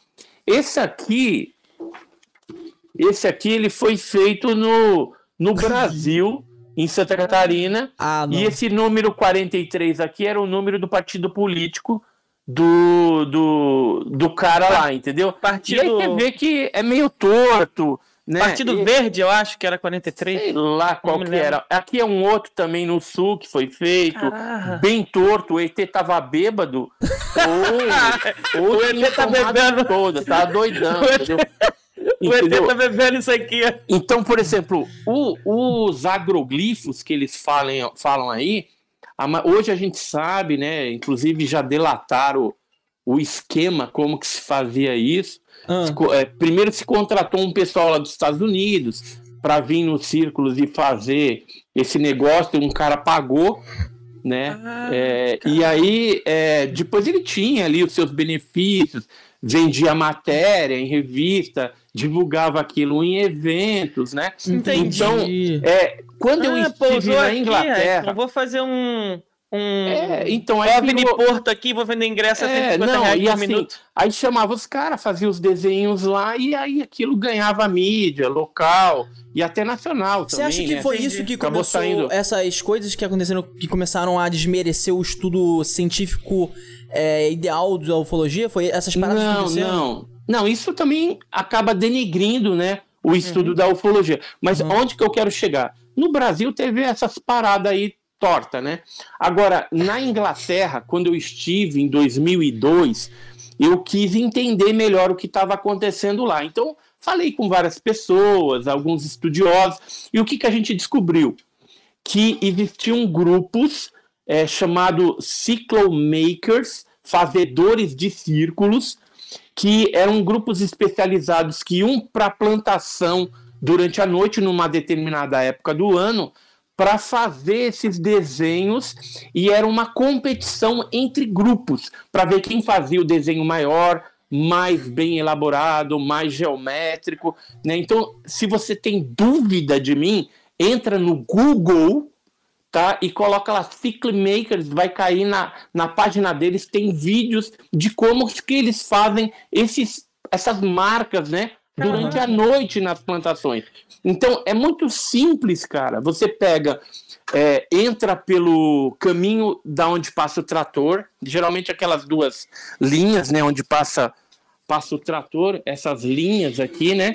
Uhum. Aí você chega num ponto onde tem essa linha, marca com uma espécie de espiga. Geralmente você vai encontrar, se for nisso aí, você vai achar esse ponto onde ah, a partir tá. do ponto eles vão fazendo todos os círculos e dentro do círculo sai outro que sai outro daquele, por isso que não tem marca de pegada e não sei o que. E aí tem pessoas que olham aquilo realmente é impressionante. Só que é. ela tem uma explicação de como que é feito. É feito com é, tabuinhas de geralmente 20 centímetros e cordas, né? E ele sai pisando em cima da, dessa, dessa plantação nessas tabuinhas, por que, que eles fazem de noite?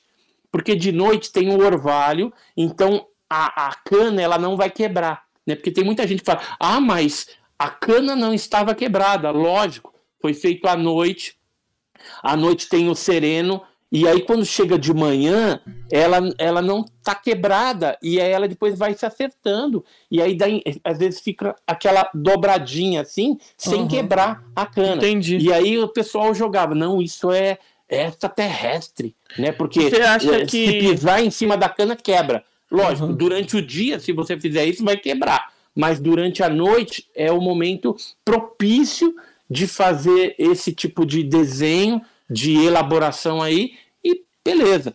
Então, é, o que, que acontece? Muita gente querendo ganhar em cima de uma historinha que inventaram Entendi. aí, que era uma brincadeira e que ganhou essas proporções. Você quer ver outra coisa que eu vou colocar para vocês? Hum. Vocês são inteligentes e até o pessoal que está me assistindo. E você acha que o tripulante do OVNI vai vir lá dos confins do universo para ficar desenhando implantação.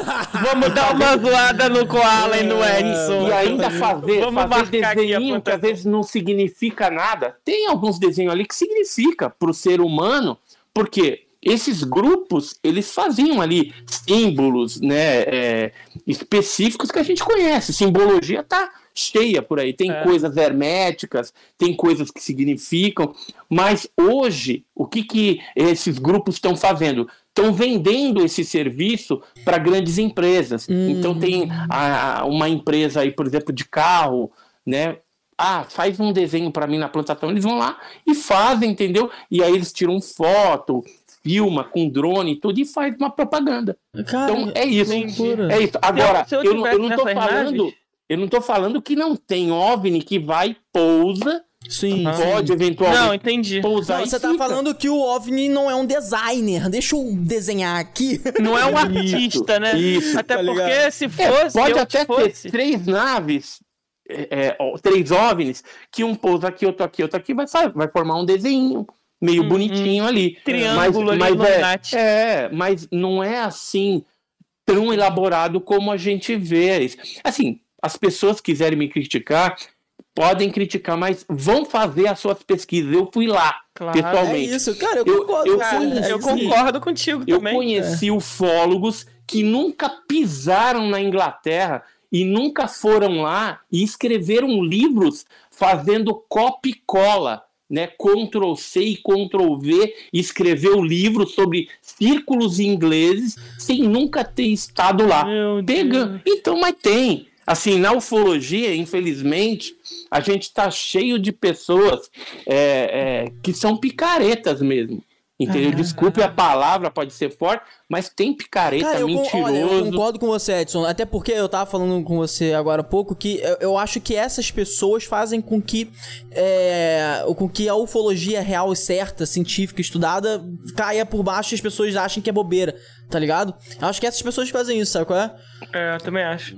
Mas graças a Deus tem o Edson Boaventura Júnior que tá aí lutando contra toda essa corja, entendeu? É isso aí. Com todo Mano, esse gostei. pessoal. Vou até aproveitar o seu bordão para falar para todo mundo que tá nos ouvindo é. aqui que você pode o... enviar uma perguntinha de áudio, de vídeo, por... cara, aproveita que aqui é 0800, não precisa pagar nada. Envia e... essa perguntinha de áudio e vídeo por escrita, escreve aí no chat exclamação nave. Olha na descrição e segue aí o Boaventura, ó. Que pô, meu irmão, o cara estuda e, mesmo. E é, e é o seguinte, e é o seguinte, assim, ufologia, ela tem que ser reconhecida e só vai ser reconhecida se a gente fizer a coisa certa. Enquanto é. tiver gente querendo ganhar dinheiro nas custas né, da, da, das crenças das pessoas, que as pessoas querem acreditar. É, aí faz lá um, um, um uma mágica, faz uma magiquinha, entendeu? Faz uhum. alguma coisa ou joga uma história mirabolante. É, busca apenas, conhecimento. Apenas busque o conhecimento. então. E, e, assim, você acha que o ET viria na Terra para falar só isso, busque conhecimento. Não, você acha que o ET sabe falar português? Daqui a pouco o ET vai vir. Qual é, parceirote? Passa grana, porra. Eu não tá sei ligado? se você viu, tá no TikTok aí, um daqueles é, cinegrafistas que naquela época saiu é, uma, uma matéria do Danilo Gentili e tal sobre o ET Bilu, né? E esse cinegrafista, ele, ele, ele deu um foco, ele deu um foco e viu que era o Urandir, né? Esse cara falou que era o próprio Urandir com a cara pintada, vi, com umas árvores. Você não viu, cara? Tá no TikTok. Isso daí eu não vi, não. Eu vou ver. Ele, ah, ele, ele, ele falou num, num podcast que era o Urandir que era o ET Bilu. Né? Então, é, ele falou, né? Abriu lá, escancarou, e que na época eles só não falaram porque tinha que é, vender, ia ficar né? chato, tinha que vender matéria sensacionalista e naquela época a imprensa era bem sensacionalista. E você foi no Danilo também. Eu, vi, eu fui no Danilo, fui lá, eu, fui lá também. Cara, Foi que incrível. loucura, né? Eu acho que o então, então assim, tem muita ter... coisa, cara, que não tem nada a ver na ufologia. Não tem nada a ver. Que o, agora, que o fenômeno é real, ele acontece, aí a gente não questiona. O que está é. em questionamento atualmente é da onde vem e por que vem, né? Qual é o objetivo, o que, que eles estão fazendo aqui. Agora, uhum. que vem e que existe, isso não se discute mais. Agora, o que a gente tem que lutar é contra essas ervas daninhas que estão aí na ufologia e que prejudicam o crescimento. Então, quando eu resolvi, eu estava meio parado na ufologia, e aí falei, não, quer saber de uma coisa? Aí eu acabei depois aposentando e agora me enfiei de cabeça nesse negócio. Já tenho 41 anos de pesquisa, e aí o que eu quero? Moralizar a ufologia, pelo menos no Brasil. No mundo cara, a gente não vai conseguir. E vai ser uma gente, luta, mas você vai Por isso que a gente cara, resolveu, cara, fazer a revista OVNI Pesquisa, e aí uma galera séria que tá aqui. Tem, tem militar, tem astrônomo, tem professor, tem pessoas gabaritadas e, e, e, comprometidas com a verdade. Então, Irado, se, é se a gente pode. tiver que falar e botar o dedo na ferida que não é, a gente vai pôr.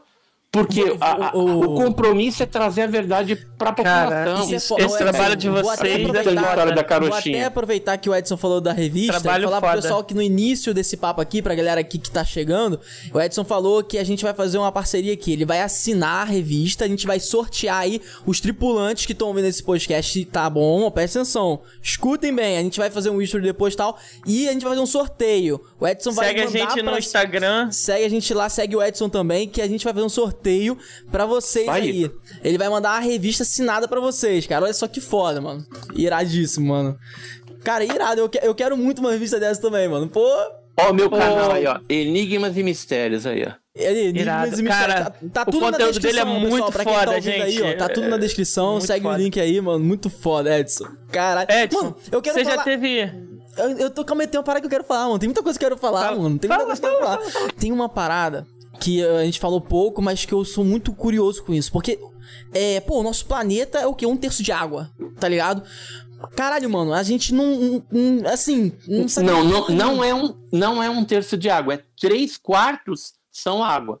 Três um quartos? Qua três Caralho. quartos é oceano e água, água, água. Aí. Então, e, e, então apenas um quarto é terra. Então, então imagina, por isso que a gente acredita nessa teoria que pode ter alguma base submarina estratégica de operações. Porque uhum. se três quartos do planeta é água e muitas dessas regiões abissais o ser humano ainda nem conseguiu chegar, nem com maquinário, com nada lá embaixo, esses é. seres aí, com a tecnologia que eles têm, eles poderiam estar tá lá, ó, escondidinhos, de tranquilamente. Na, naquela área ficar... escura viajando grandes distâncias. Embora esse negócio de grandes distâncias também é algo questionável. Pode ser que é, tem gente que fala, ah, eles vêm no buraco de minhoca, vêm por portais, né? Tem um monte de gente que acredita num monte de coisa. Pode é. ser um monte de coisa. Mas um dia, quem sabe, a gente vai descobrir tudo isso, como que é realmente o deslocamento desses seres, de onde vem, se vem de outra dimensão, se vem de algum outro de alguma outra área do céu, né? Uhum. De alguma parte diferente do universo aí, e o que, que eles usam de combustível também, porque é, na Terra um a gente não pode usar como comparativo nada, porque é uma tecnologia, é uma civilização diferente que está vindo aí que provavelmente o que faz sentido para eles pode não fazer sentido para nós. Né? Então é não dá para a gente comparar. É verdade. Vai, ter que, vai, ter que, ter tipo uma tradução das coisas que a gente, a, a gente sabe o que, por exemplo, sei lá, pra gente é, urânio é isso aqui. E aí eles vão olhar e falar, ah, isso aqui é uma outra coisa pra gente de outra forma. E caralho, eu acredito muito nisso também, que a gente vai descobrir muitos elementos ainda, sabe? Muitas tecnologias que a gente nem. Eu, eu, cara, eu tenho, tenho uma parada que eu costumo falar com, com alguns amigos meus que gostam de falar dessas paradas, que é o quê? Pô, é, você acha mesmo que a gente tem tudo, tipo assim, que a gente descobriu a porra toda. Você acha mesmo? Porque tem amigo meu que fala, pô, cara, você acha que a gente não vai descobrir mais 200 elementos químicos ainda? Você acha que a gente ainda não vai descobrir mais, tá ligado? Porque eu acho que as pessoas se limitam muito. Elas falam, ah, pô, tem isso aqui, vai ser só isso daqui, mas, cara, eu duvido, cara. Acho que a gente vai descobrir muita coisa ainda, tá ligado? Acho que assim, de, de elementos químicos eu acredito que não. Pode ser que descubra, mas alguns aí, mas não muito. Porque a maioria já foi descoberto, é o que está na tabela periódica. Ah, e aí, agora, é. agora já foi acrescentados alguns elementos aí. Os russos também acrescentaram alguns diferentes, que eu acredito aí que é tudo coisa também que eles fazem pesquisas aí de OVNI, vai descobrindo aqui, acolá, Tem e aí vai, vai, vai evoluindo a nossa ciência química também. Cara, a gente falar alguma coisa. Ia. Você com certeza tem muitas experiências, né, de, de é, contato que eu vi na sua live ali, uma live que eu vi que você faz com o laser, né? Mas você teve algum contato assim que você chegou a ficar com medo? Ah, teve, teve. Você, você ficou assim, caralho, agora fudeu, tipo assim. É, teve, teve uma vez em Iporanga. Iporanga é um. no Vale do Ribeira, no interior de São Paulo, onde hum. aparece muito essa parada lá. Essa aqui é uma foto que a gente tirou numa vigília. Foi o Jamil Villanova, no dia 20 de abril de 91 ele tirou essa foto lá em Iporanga. Isso aqui é um livro também que eu, que eu escrevi, Alienígenas do Passado do Brasil. E nessa região a gente fazia muita vigília. Teve um, uma certa ocasião, foi em 93, a gente estava no Mirante do Alto da Boa Vista, estava eu, Jamil, o, o filho da Tânia, o Gustavo, e estava só nós três. A gente chegou em Poranga, é, a Tânia tava, a mãe do Gustavo tava meio ruim, ficou nas cabanas e tomou um remédio lá e foi dormir. E a gente foi pro Mirante, que a gente tinha acabado de chegar e falar, tava naquela empolgação, ah, vamos lá fazer vigília, vamos. Aí fomos para lá e apareceu um objeto comprido, azul, grande, cara, um negócio muito grande. E aí o Jamil fotografou e eu já tava com medo daquele negócio. E aí de repente chegou um, um Fusca era um Fusca na estrada, assim, parou, desceu um cara. Depois a gente ficou sabendo que era o, o chefe da mineradora de Furnas que tinha lá. Aí ele desceu, ah. a gente tava de noite ali, né? Aí ele falou: O que vocês estão fazendo aí? A gente falou: Olha lá, né? Que já tava lá, assim, na serra, grandão. Aí ele olhou e falou: Nossa, eu nunca tinha visto isso. Meu funcionário fala que às vezes dá rasante, no acampamento, na mineradora de Furnas. Aí, aí ele falou assim: vocês vão ficar aí? Eu falei: ah, estamos fotografando aqui. Eu falei: eu vou embora. Aí a gente partiu. Caralho! Aí ficou só nós três. Só que o negócio era tão eu mesmo. Era tão grande que eu, eu já, cagão. dentro de mim, dentro de mim, eu já tava assim: meu, vamos sair daqui, porque se esse negócio vier pra cá, vai pegar nós e não vai sobrar ninguém para contar a história.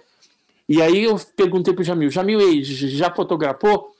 Aí ele, já, já. Aí, vamos embora? Ele, vamos. Aí fomos, né? Eu nem falei que tava com medo na hora, mas a gente foi olhando e eu não tirava o olho do, do, do, disco lá, do, do objeto. Aí a gente foi serpenteando assim a, a, na, na serra. Aí quando chegou um certo momento, você começa a virar muito, aí já não via mais. E ele, estava assim... e ele tava na direção onde estavam nossas cabanas, lá onde a gente ia dormir. Aí eu falei, meu Deus, né? Mas aí já não viu mais nada. Passamos no, no, no bairro da Serra ali, aí fomos para as cabanas. Chegando na cabana, a Tânia estava acordada, isso era de madrugada. Ela estava na porta, aí nós chegamos, né? Aí ela falou assim: Vocês viram o homem com cigarrinho? A gente, não, não. Quê? Não tem ninguém com cigarrinho. Que era um negócio vermelho que ela tinha visto, né? uhum. né?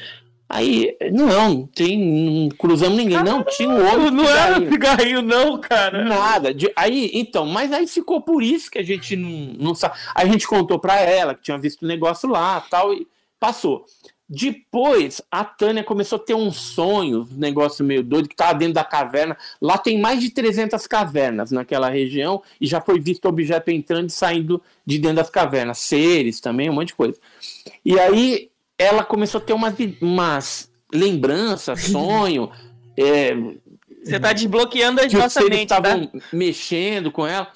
Conclusão, ela resolveu então fazer uma hipnose regressiva com a Gilda Moura, que é uma pesquisadora carioca, e aí fez a hipnose, a Gilda Moura, ela disse que a Tânia foi abduzida, que aquele momento era o, o objeto já indo embora, né, que ela esse tinha sido levado. Eu tenho ela. desenhos.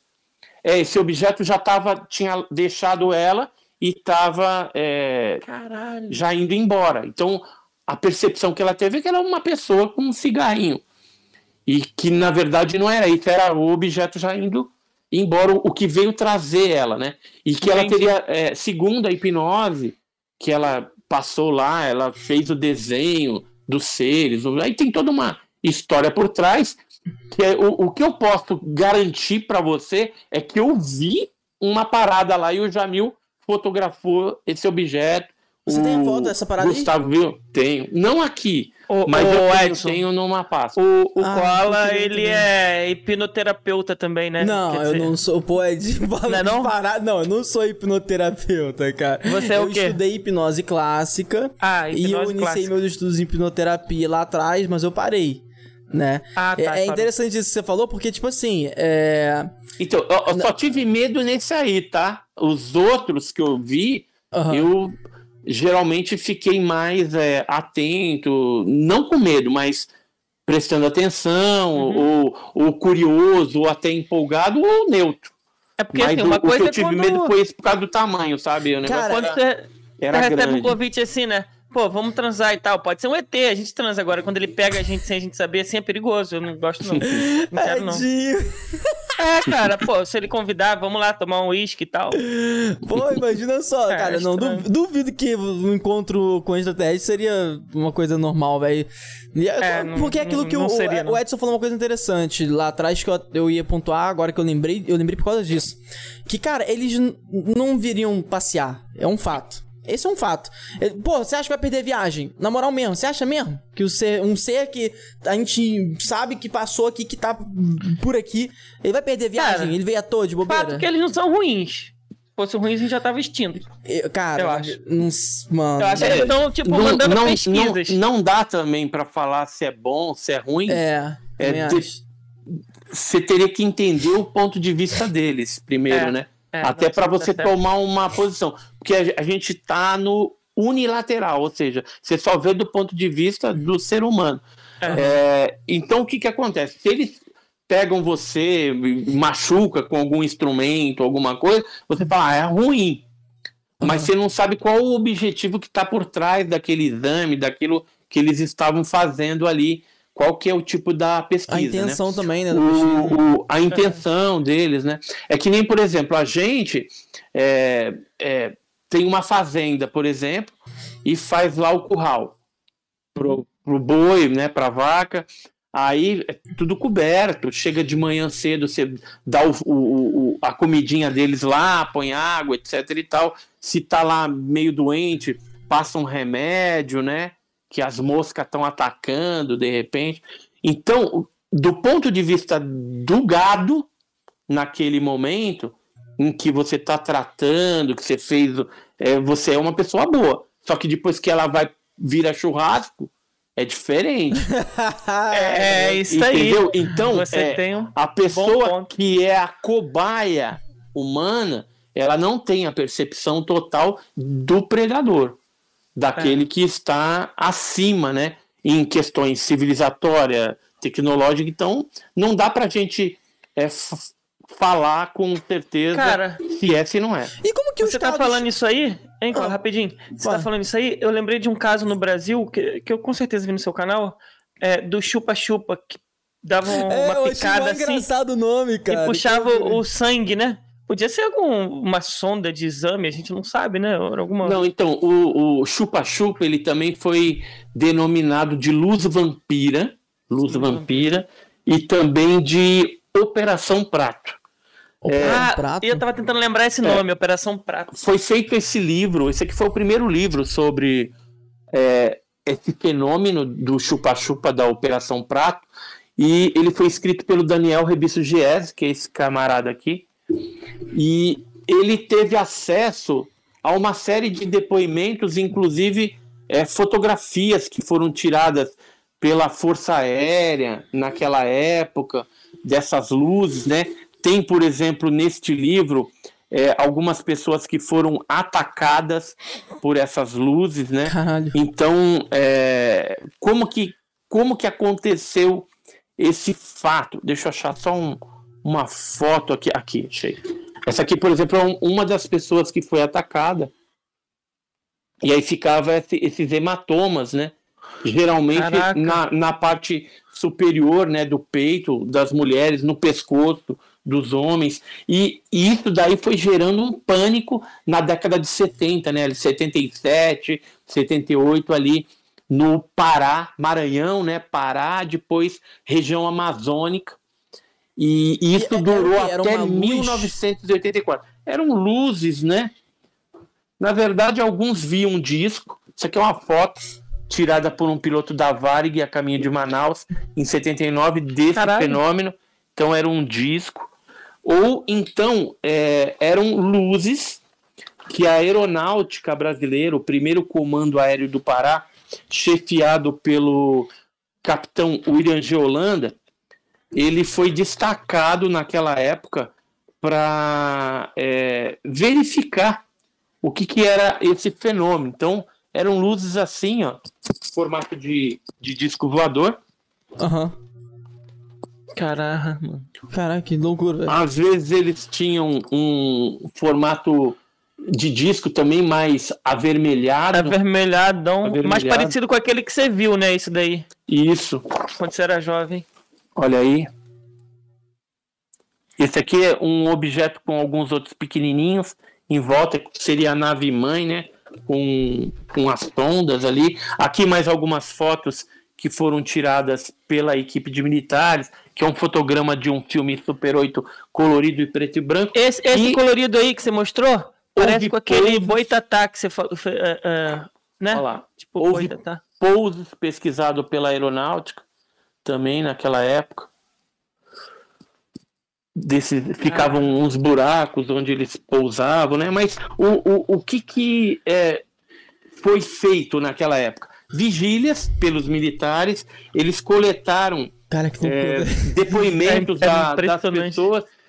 E, e eles queriam saber o que estava acontecendo, por que, que essas luzes jogavam foco de luz nas pessoas e sugavam partes do sangue, alguma parte líquida ou DNA, sabe lá o que estava fazendo. Eles até imaginavam que poderia ser alguma coisa dos russos, porque estava naquela época da Guerra, Guerra Fria, Fria, mas quando eles foram para campo fazer vigília, filmaram, fotografaram, é, eles chegaram a ter contato com esses objetos, viram seres, aí falou: Meu, isso daqui não é daqui. E aí é, o chefe do Irã de Holanda depois acabou retirando ele da, da pesquisa. Aí depois assumiram outros militares, juntamente com os americanos. A gente tem um relatório do primeiro Comar de 82, porque assim, Alguns documentos foram liberados no Arquivo Nacional desse caso, investigado pela Aeronáutica Brasileira. Outros não. Esse aqui, por exemplo, não está lá. E ele fala aqui ó, de um. No porto de Manacapuru, que fica em Manaus, citado acima em companhia de três civis e um agente militar norte-americano, entre parentes, John. Tá aqui, ó. Entre parentes, John. John. John é, observamos em dois momentos o que segue. Aí ele conta é, uma massa luminosa que foi visto, um objeto triangular, um outro objeto que tinha um brilho intenso amarelado e que ficou focou a água do rio por duas vezes, depois de, desapareceu em grande velocidade para o leste. Ou seja, eles registravam todos os fatos é, que estava acontecendo. As pessoas que eram atacadas, eles pegavam os exames que eram feitos, é, fazia, tinha exame de corpo de delito, alguma coisa, eles confiscavam também fotografias, vídeos, Caralho. tudo isso para ter uma ideia do que, que era aquele fenômeno. Passou um tempo, isso foi até 84, aí deu uma cessada nessa atuação. Ela só foi voltar na região em 1995. E aí foi voltando, porque ela, ela, é, a gente percebeu na, na, na, atuação dessas luzes que atacavam as pessoas que tinha o padrão e ele foi passando do Maranhão, Pará, Tocantins, Amazonas e foi para Venezuela. Depois voltou da Venezuela, Amazonas e começou tudo de novo. Pará, Maranhão, isso já em 95. E daquela época, por exemplo, a gente tem é, exames da, da polícia, por exemplo, é, da delegacia de Boa Vista do Ramos, que eles falam aqui de uma pessoa que foi atacada, e aí eles falam instrumento do crime, raios emitidos, possivelmente é, por objeto desconhecido em forma de disco voador, luzes transparentes de diversas cores. Tá escrito aqui, ó. Caramba. Isso é um documento policial. É foda, mano. Em que eles citam o fenômeno, né? Aqui mais uma foto de um, de um pouso desse. Isso aqui foto feita pela aeronáutica naquela época. Aqui uma outra pessoa que foi queimada embaixo do braço aqui, ó. Caralho. Tem um hematoma. E é... foto, e, e, e, foto, registro. Rapidinho, pessoal. Aqui, ó, esse, aqui, esse, aqui é um, esse aqui é um de, dessas pessoas. Eu aqui bem novinho, né? Uhum. E, um bigodinho. E, e foto do, do, do, dos extraterrestres, registros assim, do corpo tal. Tem alguma coisa disso? Tipo, alguma parada é, que eles conseguiram em relação a isso? Como? Tipo, Sim. em relação à foto do corpo do extraterrestre, a essas coisas, o, o, até, até, agora a gente conseguiu com você alguns registros rupestres tal, que foram se, se juntando tal, mas teve algum outro registro de imagem dos extraterrestres? Então, não? é, todas as fotos de seres tripulantes de OVNIs, a gente chama de suposto é, foto de, de tripulante ou de ET, né? Tem uns que falam suposta foto de ET porque a gente não tem nenhuma técnica é, de computador que possa comprovar efetivamente que aquela foto ou aquele vídeo de um suposto ser seja um ser autêntico. Faz é sentido. diferente de fotos de OVNIs, uhum. que a gente consegue colocar alguns programas de, de, de, computador e aí você saber se aquilo ali é realmente o, algo real que está ali na foto, ou se é uma montagem digital, uma dupla exposição, ou uhum. se é um efeito como, um reflexo, alguma coisa desse tipo. Então, fotos de objetos é mais fácil a gente analisar e chegar a alguma conclusão.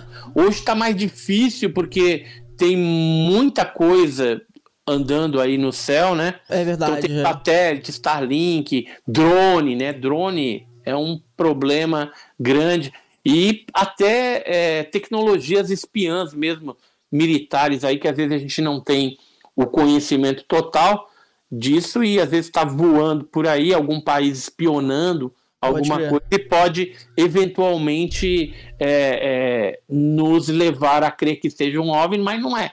Mas não Se é. trata de algo terrestre. É, tem uma, né? uma, uma, tecnologia militar. Militar. É, tem uma parada que, eu, que a gente tava falando atrás que eu lembrei agora para falar que quando a gente tava falando que os Estados Unidos ele, eles pegam essas tecnologias, estudam e, e aproveitam sob, é, da vantagem para eles mesmos. E isso me fez lembrar de uma tecnologia que eu nunca mais ouvi falar que eu vi que eles tinham criado, que o exército americano estava usando, que era é, transferência de energia elétrica no ar, sem cabo, sem, tipo, no ar, tá ligado? Tipo, você tem um ponto, um outro, e a energia elétrica vai pra cá, sem nada no ar, tá ligado? E, e, e aí eu pensei, caraca, eu vi essa parada muito tempo atrás, mas cadê pra gente? Pô, uma parada dessa seria foda, cadê? Tá ligado? Ah, tem muita coisa que já existe, que são tecnologias limpas, né, que o Tesla já falava e outros cientistas aí já, já é, comentavam como poderia ser o é, negócio. Cara, e falar em e Tesla. Que, e, e que, infelizmente, hum. assim, é, isso vai fazer, se você aplicasse essas tecnologias limpas atualmente, iria fazer muitas é, empresas que estão ganhando. Concordo. É, então, então eles não vão fazer esse tipo de coisa. É que nem, por exemplo, é, a televisão quando antes era de tubo, né? Para mudar pro, pro, pro LED lá, que hoje já tá mais. É, a maioria tudo é LED aí, né? Mas uhum. para passar para esse ponto demorou muito. Só que a tecnologia de LED, ó, já é muito mais antiga. Então, é, é, depende quem que vai ganhar ou vai deixar de ganhar. Infelizmente, a gente vive num mundo capitalista, né, que gira em torno do dinheiro. Então, é, as pessoas aí não estão preocupadas no bem-estar da humanidade, e sim é, em ganhar dinheiro. Isso aí vai me render quanto? Né? Se eu substituir, quem vai ser prejudicado? Ou deixa eu me adaptar na tecnologia de LED, aí depois aí pode desativar, porque eu vou ter que pegar a minha empresa que antes era é, é, fuzil aqui, era válvula e outras coisas, então vou ter que adaptar para poder não sair do mercado, né? Como é. aconteceu. É, é antigamente você tinha as máquinas filmadora, máquina fotográfica, hoje você tem o celular, né? Então, tudo essa tecnologia, videocassete, acabou ficando obsoleto. Quem investiu nisso no passado ganhou muito, só que chegou um ponto que aquilo ali ruiu, né? Locadora, é. um, tinha gente que enriqueceu com locadora. E Gravar hoje, DVD, né? ninguém nunca mais gravou DVD na vida. Não, já era. Então, é. assim, a gente está numa crescente de, de evolução, só que a evolução tecnológica ela só vem é, baseada assim se quem vai ganhar, entendeu? E, geralmente são os poderosos. A gente é poderosos. é apenas massa de manobra aqui embaixo, né? É Somos é, a, as, as cobaias, né? O gado, né? Como é como e é você, dito aí. E você falou do Tesla, você falou do Tesla, aí eu queria saber o seguinte, que você acha que ele teve contato com extraterrestres porque tem registros de que é ele... outra teoria da conspiração, cara, é. não tem como falar, ah. porque ele particularmente nunca falou. E assim, é. É, vai saber se ele era um cara inteligente, como Einstein, né? Porque assim, geralmente quando o cara sai um pouquinho do, do, do, da média em termos de inteligência, os caras já pegam aqueles retardados do alienígena no passado, né? E aí eles falam, ah, é ET, tudo é ET, cara, tudo é ET. É verdade, é então, é verdade. Então, aquele cara. programa me dá nos nervos. Eu falo pra minha Qual esposa, programa? quando programa? alienígenas no passado. Ah. Então, eu, eu, quando aquilo começa, assim, eu começo a olhar e começa aquela forçação de barro, eu já falo para minha esposa: muda, muda, muda o canal, porque isso aí me deixa nervoso. É um porque, filme de comédia, né? Porque, na verdade, é uma forçação, é algo que o History ali pegou uns camaradas e eles estão indo naquela toada. É, divulgando um monte de fake, né? Um monte de, de teorias loucas, totalmente é fake news, respaldo okay. científico né? Infelizmente, tem coisa ali que realmente tem um mistério, né, um enigma, mas tudo é extraterrestre, cara. Se, se, se chover agora foi o extraterrestre. A acupuntura é o extraterrestre. Pô, o ser humano então não, não tem capacidade de fazer nada? Pode crer. Entendo, cara. cara. Não, vou entendo completamente, velho. Faz muito foda. sentido isso. Cara, tinha uma. Porra, tinha uma, uma pergunta muito foda na minha cabeça agora, Edinho. Edinho, você tem algum. Cara, cara tinha uma na minha é, cabeça. É, se ele tem alguma experiência, já entrevistou Lembrei. alguém. Não, não, vou falar a minha primeiro porque a minha é foda. A minha é foda pra caralho. Como que chega uh. pra você, ou, ou, já chegou, ou você atende a isso, tipo assim, pessoas chegando até você falando, cara, pô, Edson, eu tive uma experiência aqui que eu não sei explicar. Você consegue vir aqui até o local onde eu moro e me ajudar a entender isso? Alguém já fez isso com você? Eu acabei de falar isso. Era isso que você falar? Ah, foda-se. Então... Eu falei. É assim, depende do caso, né? Uhum. É, tem casos e casos que a gente às vezes vai, às vezes um, uma ligação, uma orientação por WhatsApp já resolve ali, entendeu? Porque uhum. quando a pessoa vivencia uma experiência diferente com o fenômeno OVNI é, e, e, ela não tem conhecimento a respeito disso, é, às vezes ela fica meio fora da casinha realmente. E aí a gente traz ela um pouquinho para para a Terra nova, novamente, né, dando ali alguma orientação, é, principalmente quando envolve casos em que a pessoa é abduzida, tem contato com o ser, visita de dormitório à noite, entendeu? Com uhum. esses seres. Isso acontece, cara. Não é a história da carotinha. E aí as pessoas ficam meio é, fora do ar. Algumas precisam, às vezes, fazer uma hipnose, né? Para entender melhor o que, aconteceu com ela. Outras não, você explica ali, aí ela vai atrás. Geralmente a pessoa vai atrás por ela mesma, começa a pesquisar tal, e aí acaba achando alguma coisa é, que bate com aquilo que ela experienciou, porque ufologia, cara, é padrão. tá? Quando tá fugindo muito do padrão, desconfia, porque às vezes pode ser alguma coisa tretada aí, né? Pode ser mentira. Mas, Mas geralmente, por exemplo, você pegar as características de um pouso na China, é igual às características de um pouso no Brasil, nos Estados Unidos, na França. É igual. A abdução tem os padrões ali, vai ser igual em qualquer lugar, independente do, do, do terrestre, do, do, país ali que ele está fazendo o, essa abdução, esse sequestro. Mas né? você já foi para alguma região para estudar algum fenômeno que o pessoal te chamou para ajudar? Já, vários, vários. Qual, qual, foi o que mais te impactou? Do tipo, caraca, esse aqui foi bem ah, forte, ah, tem, esse fenômeno. Tem pessoas, por exemplo, que passam por uma experiência bem traumática, porque geralmente é traumático, né? Então aí você fala, não, mas peraí, ó, tem um caso assim, que a pessoa também é, teve essas características que você está me descrevendo aqui, e aí você vai acalmando. É, agora, a pergunta mais é, complicada que geralmente eles fazem, e que eu fico assim, meio entre a cruz e a espada, é o seguinte: eles falam assim, cara, mas eles vieram aqui, tal, não sei o quê tem como eu se livrar dessa situação? Aí, infelizmente, eu tenho que jogar real com ele. Falar, olha, pode ser que, que tem pessoas que têm um único caso, né? Que eles vêm, visitam, faz o que tem que fazer e depois nunca mais ele vai viver a vida dele e não vai ter. E tem algumas pessoas que parece que é um, um acompanhamento que eles estão fazendo, que às vezes já pegou a avó, o vô, depois pegou o pai, aí Caramba. pegou essa pessoa, e depois vai pegar o filho, o neto, como se fosse um acompanhamento familiar. Tem alguns já teve mais de uma vez também? A mesma pessoa mais de uma vez? Sim, então, nesses casos de acompanhamento familiar, geralmente é mais do que uma vez. Então, geralmente, quando eu estou conversando com a pessoa, eu procuro extrair algum tipo de. Falei, mas peraí, teu pai já viu, tua mãe? Ah, meu pai já viu. Aí teve uma vez, aí começa, ah, minha avó também. Aí, e aí, aí você percebe pela, pelas características daquela, daquele caso, daquele relato, que o negócio é familiar, é um acompanhamento familiar. E aí, quando ele me pergunta, e aí eu tenho um jeito de eu me livrar disso, eu falo, cara, infelizmente no teu caso não. E é assim, eu falei, leva a vida normal, entendeu?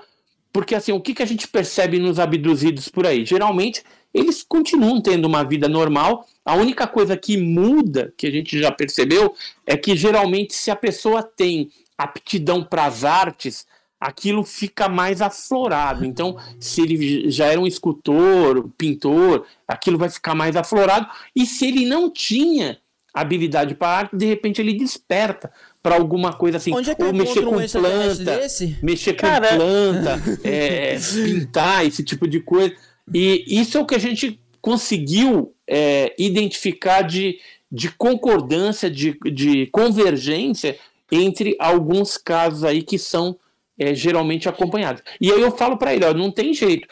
Em algum momento esses caras podem voltar. Pode ser que não volte com você mais, mas volte com seu filho com seu neto, e aí vai indo, porque alguma coisa eles estão fazendo. E, e eles é, identificaram uhum. na linhagem da tua família, do DNA da tua família. Então isso também ocorre. Parece história da, da carochinha, mas tem um monte de casos Pô, no mundo não, todo. Não seria jogo é. pegar então uma pessoa dessa e, e vigiar ela para pegar esse fenômeno acontecendo? Justamente. Aí é bom botar câmera, é. né, na, na, casa, se ela mora numa fazenda. Porque aí, em Fazer algum um momento, em algum momento, é, em algum momento você vai conseguir registrar esse tipo de coisa. Já pensou e você eu, faz eu, isso ou já eu, fez isso?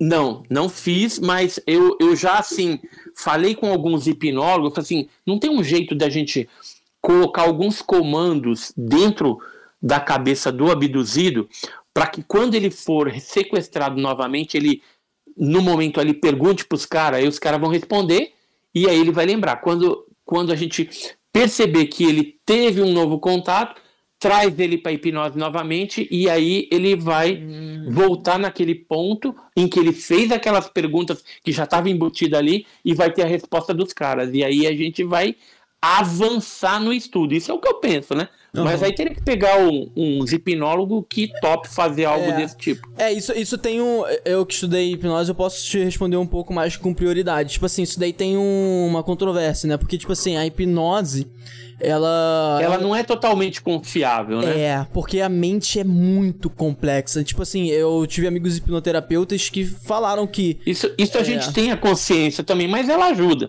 né? É. Ajuda, é, se ela for é, ministrada por uma pessoa que não induza a, a, a experiência na pessoa, Aham. aí é, geralmente eu gosto de acompanhar, entendeu? Até para não ter esse tipo de indução.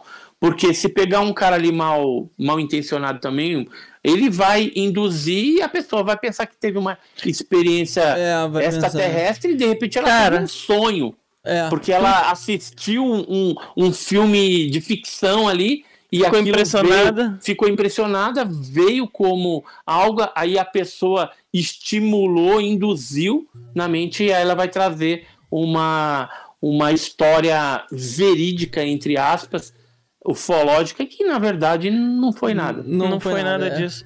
É. chegou, Não, isso aí a gente tem, isso a gente tem com- é, conhecimento também e é, é, que nem eu falei, a hipnose ela ajuda, mas Ajuda. ela não é totalmente Não é confiável. confiável, é. Eu acho que o mais confiável é botar umas câmeras me- câmera mesmo, ficar acompanhando, fazer uma parada assim. Mas. Mas e é- se, é- e se é ele não tiver. isso. E se ele não for tangível?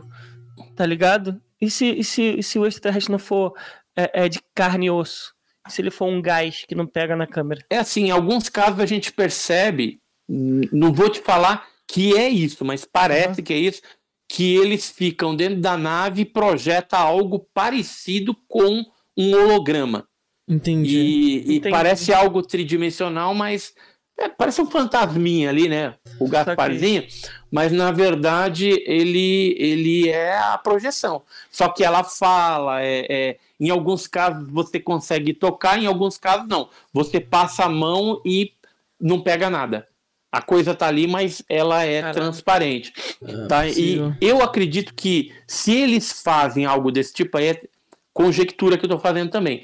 É Uhum. para eles se protegerem do próprio ser humano, de É não verdade. correr risco. Porque já teve caso de pessoa que deu tiro em ET, né? Ah. Que já fez algumas estripulias. E eu acho que eles não, não querem correr esse tipo de, Eu tenho uma de, conjectura. de, de violência. Não só isso. Também Sério? pode ser é. por conta de bactéria, entendeu? Algum tipo de Entendi. bactéria que tem aqui Fa- que eles não faz queiram se sentido. contaminar. Eu acho que esse estereótipo de ET que a gente vê é, é como se fosse uma armadura. É- Eu, o que eu imagino, obviamente, sem nenhum estudo, é que eles sejam pequenos. É, é uma conjectura, imaginação minha que eu devo ter. É, cara, isso daí que tirado de algum lugar, Edinho. O- que eles o- são Eu, pequenos. eu acho que você assistiu Homens de Preto, viu? E viu aquelas criaturinhas dentro. Caralho, pode ser. Edinho, Pode É, ser. aí Edinho, já, já tá. Ah, faz a hipnose nele aí que Vou provavelmente. Ele já fez, ele já fez uma vez.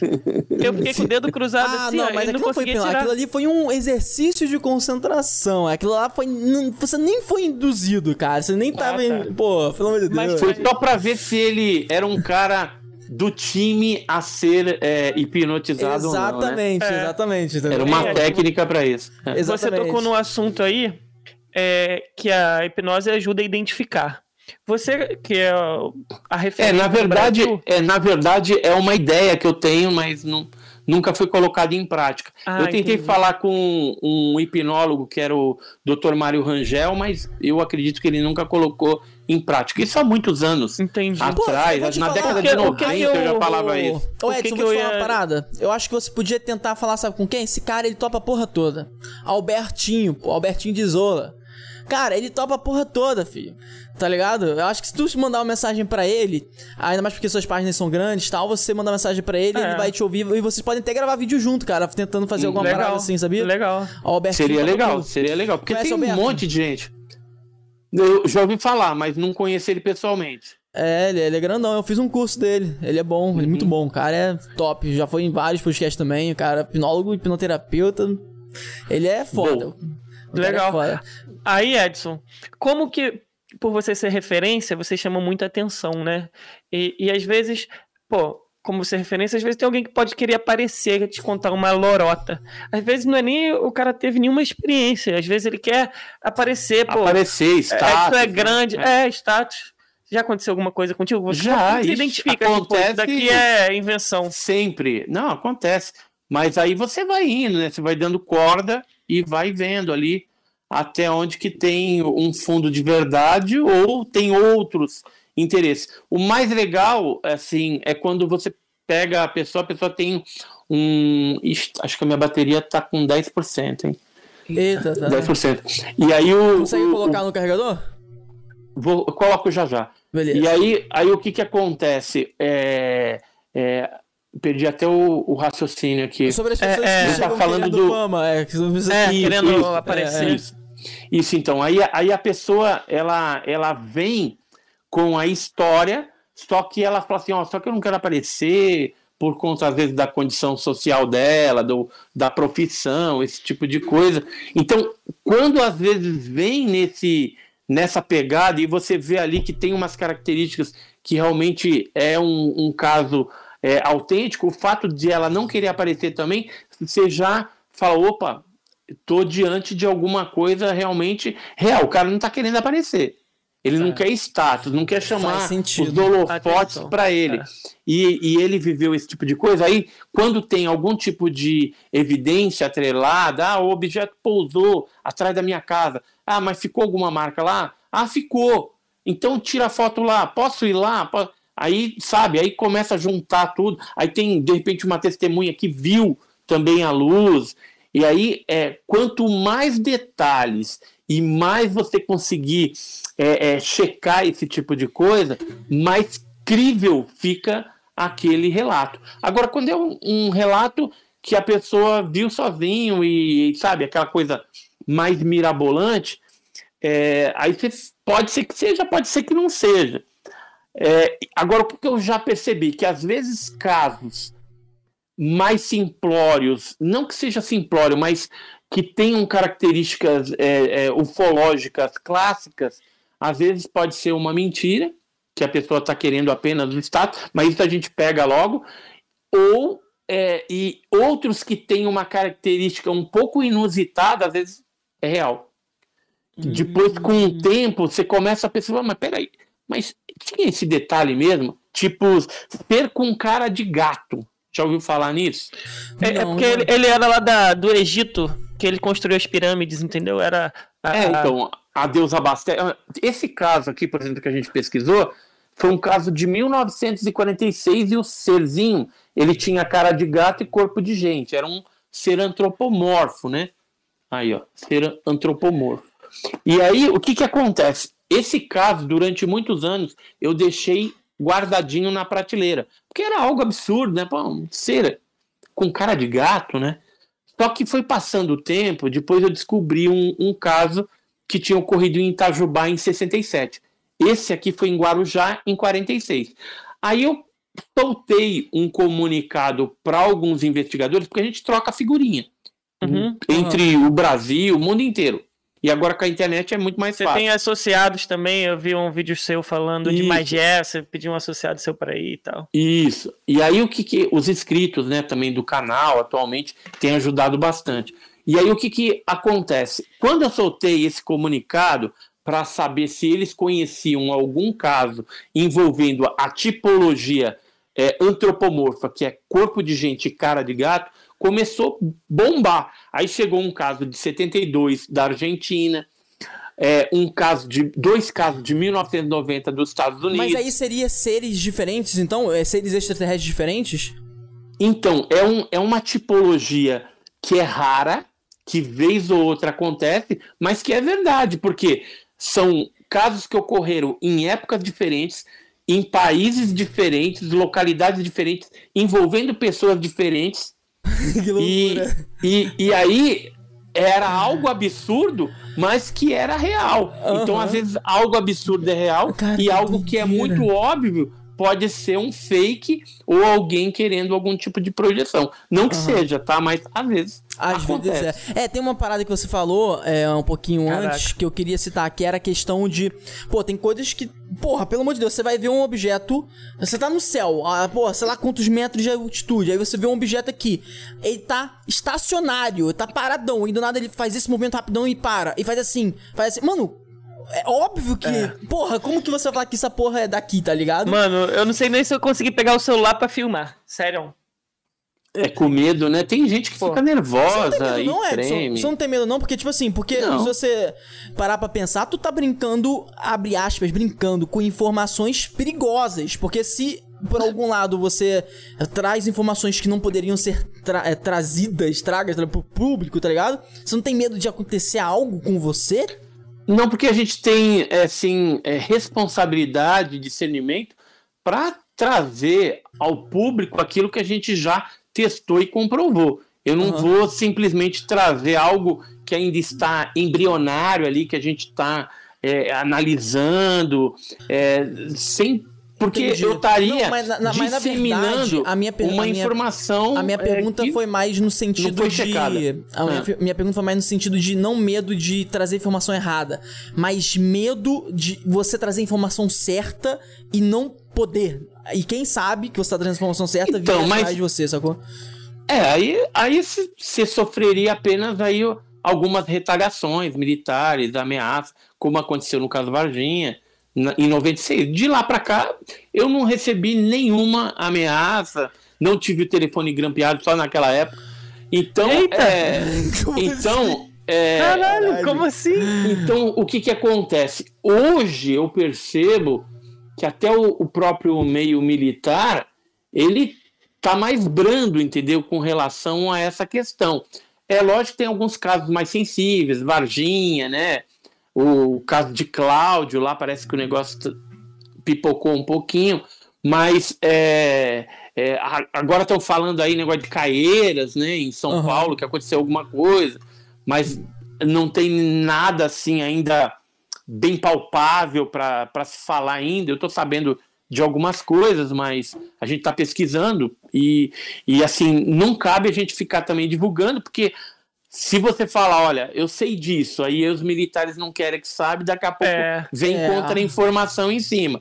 É. Então, fica quietinho, vai pesquisando ali, é, calado, aí no momento oportuno, momento oportuno, certo, você pega e divulga é. as coisas. Não, assim, eu não estou preocupado em views, não estou preocupado uhum. em aparecer, não tem, não, eu estou interessado na verdade da, da informação. Legal. Legal. Então, é, é, eu não tenho pressa, entendeu? Legal. Não tenho pressa. E assim, é, os militares, é, se eles quiserem é, bloquear e fazer alguma coisa, eles têm o maior poderio hoje é, na mão para fazer esse a, tipo a, de coisa. A, e, e, sabe o que, que, eles já é falaram é para mim? Né? Ah. Eu tenho alguns amigos lá e aí eles falam assim, Edson, continua nessa sua direção aí, nesse seu foco, porque nós militares não podemos falar, porque os normativos que existem lá não nos permitem Entendi. falar ou divulgar esse tipo de assunto. Caralho. Mas você é a nossa voz lá fora. Então, Foda. é. Caralho. Por quê? Porque a gente tem um compromisso com a verdade, cara. É, Agora, é. tem coisa que de repente eu não vou ter acesso e não vou saber e não vou poder divulgar. Que nem o caso Varginha. Tem militar que chegou para mim e abriu, real. Ó, aconteceu isso, isso. Só que se você falar que aconteceu dessa forma, os caras vão identificar que sou eu ou fulano. Porque só nós dois trabalhamos nesse ponto. Porque é, é, a, a, os militares eles trabalham segmentados, principalmente uhum. nessas situações de OVNI. Então, um vai lá para entrevistar as testemunhas, outro vai para ver a parte da marca que ficou, outro é a, o relatório da nave. Entendi.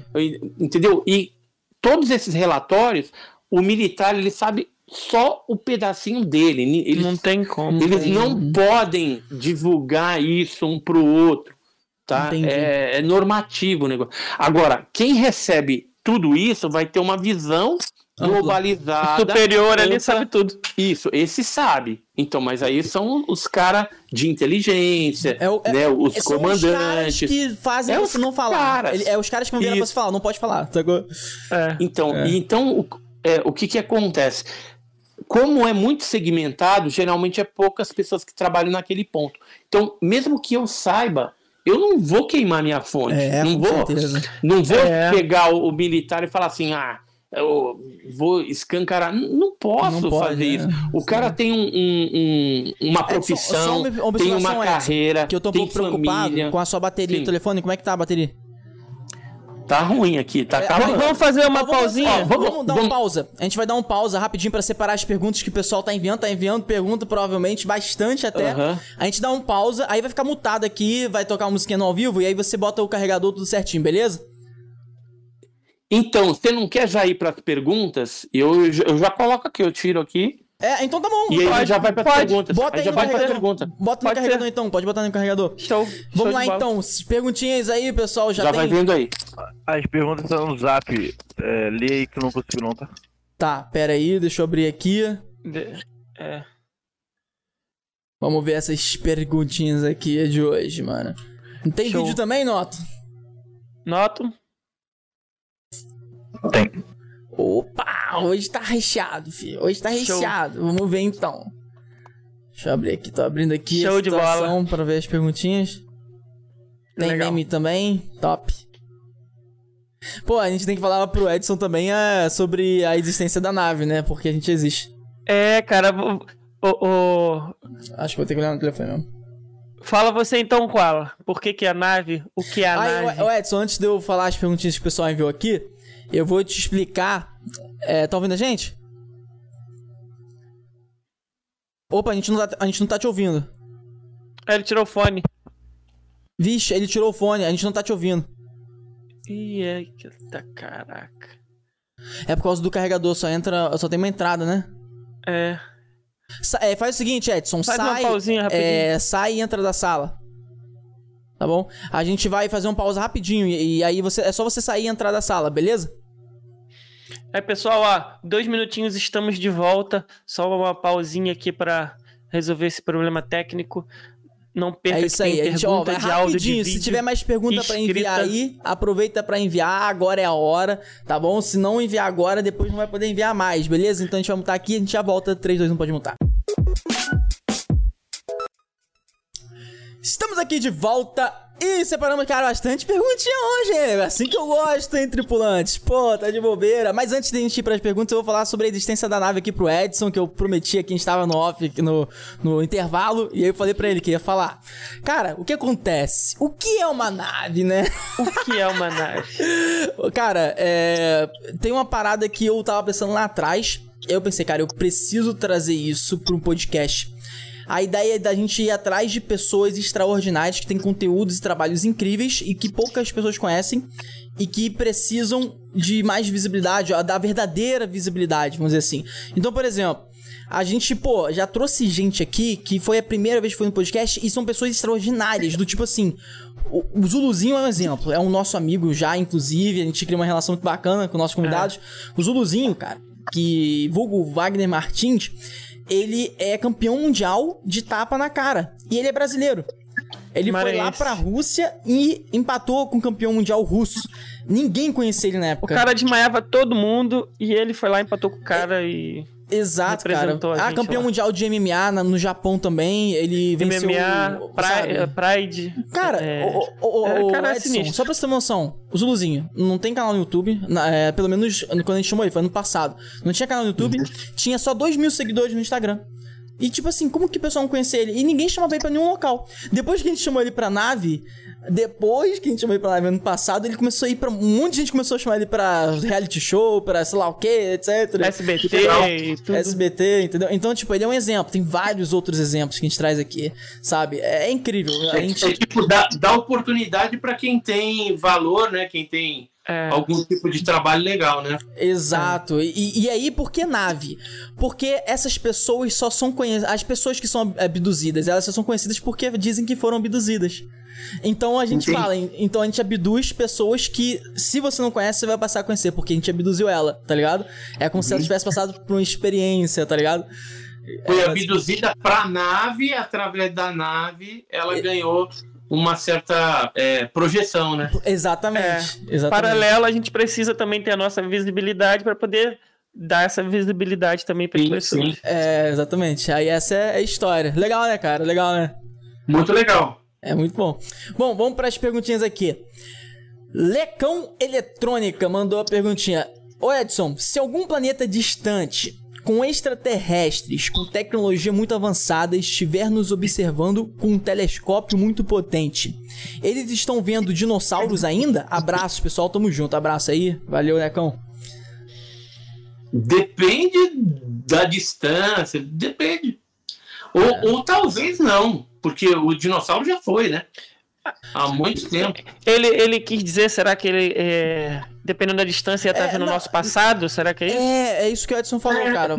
Porque, tipo, se tiver muito, muito longe para um caralho, tipo, muitos milhões de anos de luz, aí eles vão estar tá vendo então, Mas é, é difícil ter uma tecnologia dessa, um é... telescópio desse para ver tão longe assim, né? É, exatamente. Ah, não dá Seria mais fácil seria mais fácil usar esse telescópio para transformar ele numa nave do tempo, então. É. É. Tá ou, é. Ou, ou alguma coisa para capturar. Aquele, é uma coisa que deve acontecer é os sinais de rádio, de televisão, eles estão indo aí no, no espaço. E se uhum. tiver alguma outra civilização com tecnologia que consiga é, transformar isso em imagem, som, como, como a gente recebe né, na televisão aqui no planeta Terra, lá eles vão de repente estar assistindo Xuxa, no passado. coisas assim, né? Chaves, né? Já morreram tudo. Entendi. Mas estão vendo esses caras. E de repente eles vêm aqui atrás, né? Do Chaves e tal. E... É. Só que o cara não existe mais. É, é verdade. É, faz sentido. É muito louco. É assim, é, o que a gente tem que pensar é o seguinte, que o, o, a noção de tempo e espaço e distância desses seres e dessas tecnologias que hoje nos visitam, os OVNIs aí, é totalmente diferente da noção que a gente tem de, de tempo, espaço e, e, e distância. Concordo. Verdade, mano. É. Deixa eu ver mais o que é. Carracena. Carracena. Ih, já vi. Carracena. É Carracena e as perguntas. Faz a pergunta, Carracena. Você não, não, não tá aí? Faz é, essa é, pergunta. Não, ele tá com, a, com o dente fudido. Ah, tá, tá. É. O Carracena, ele fez uma pergunta aqui engraçada. Eu não sei porquê, deve ter algum sentido, mas... É, é eu verdade, nunca ouvi falar. É verdade que os ETs mijam pelo dedo? Tem algum sentido essa pergunta? O Carracena... Nenhuma. Carracena, tá demitido.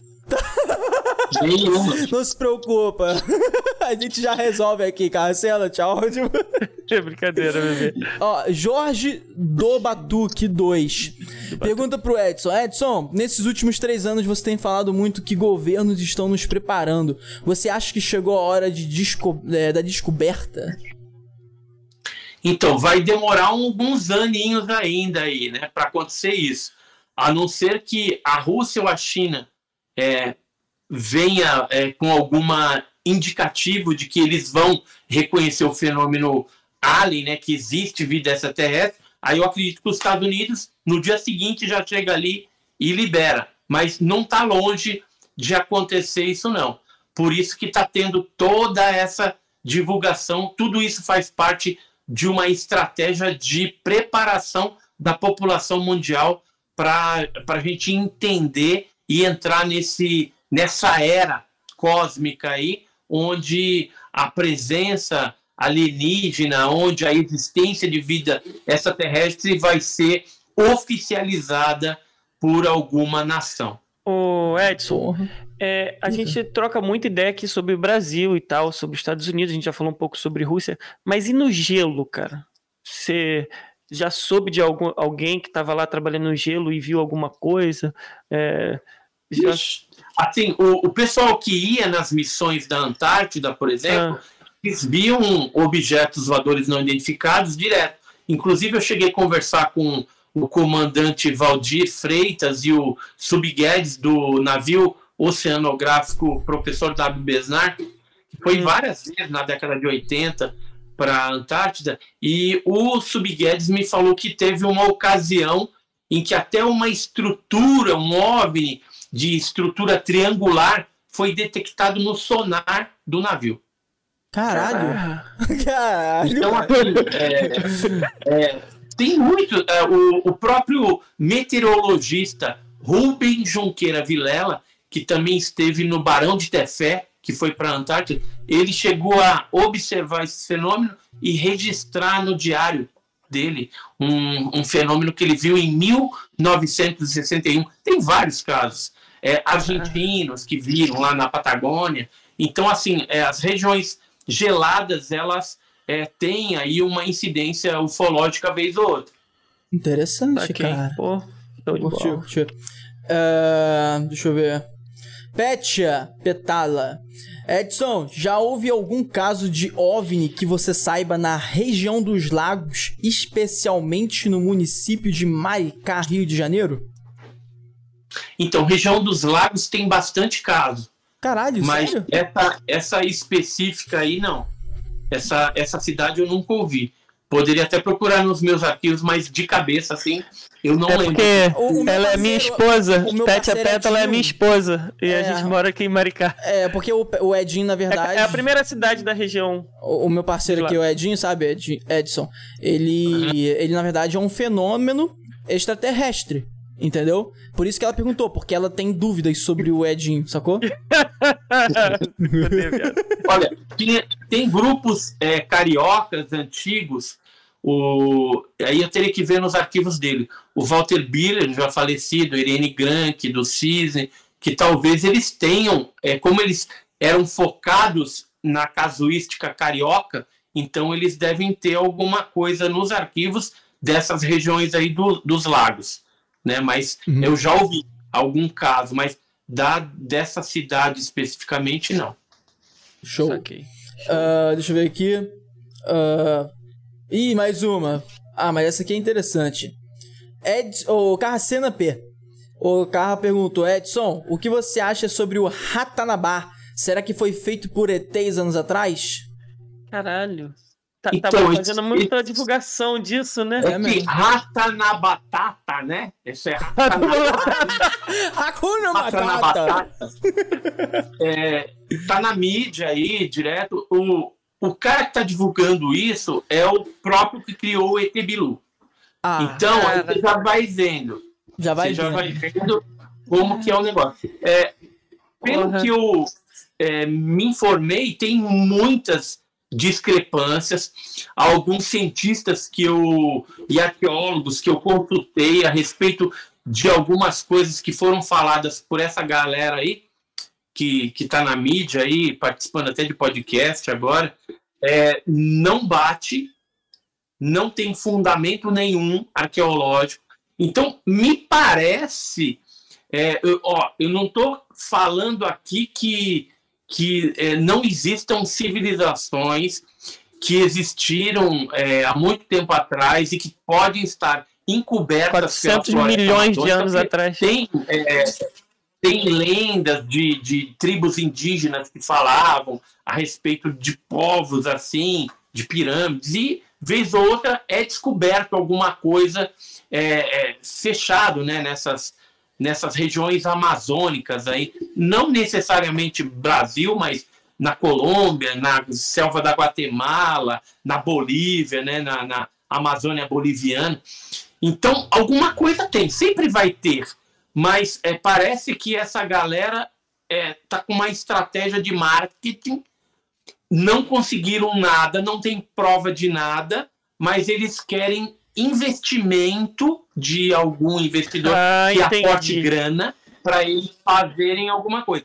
Então, é, tá mais para isso, entendeu? Porque tudo que eles falaram ali, algumas coisas são meias verdades e algumas coisas bem fantasiosas, né, que não bate. Eles falam que é uma civilização alienígena de 450 milhões é, de anos. Milhões.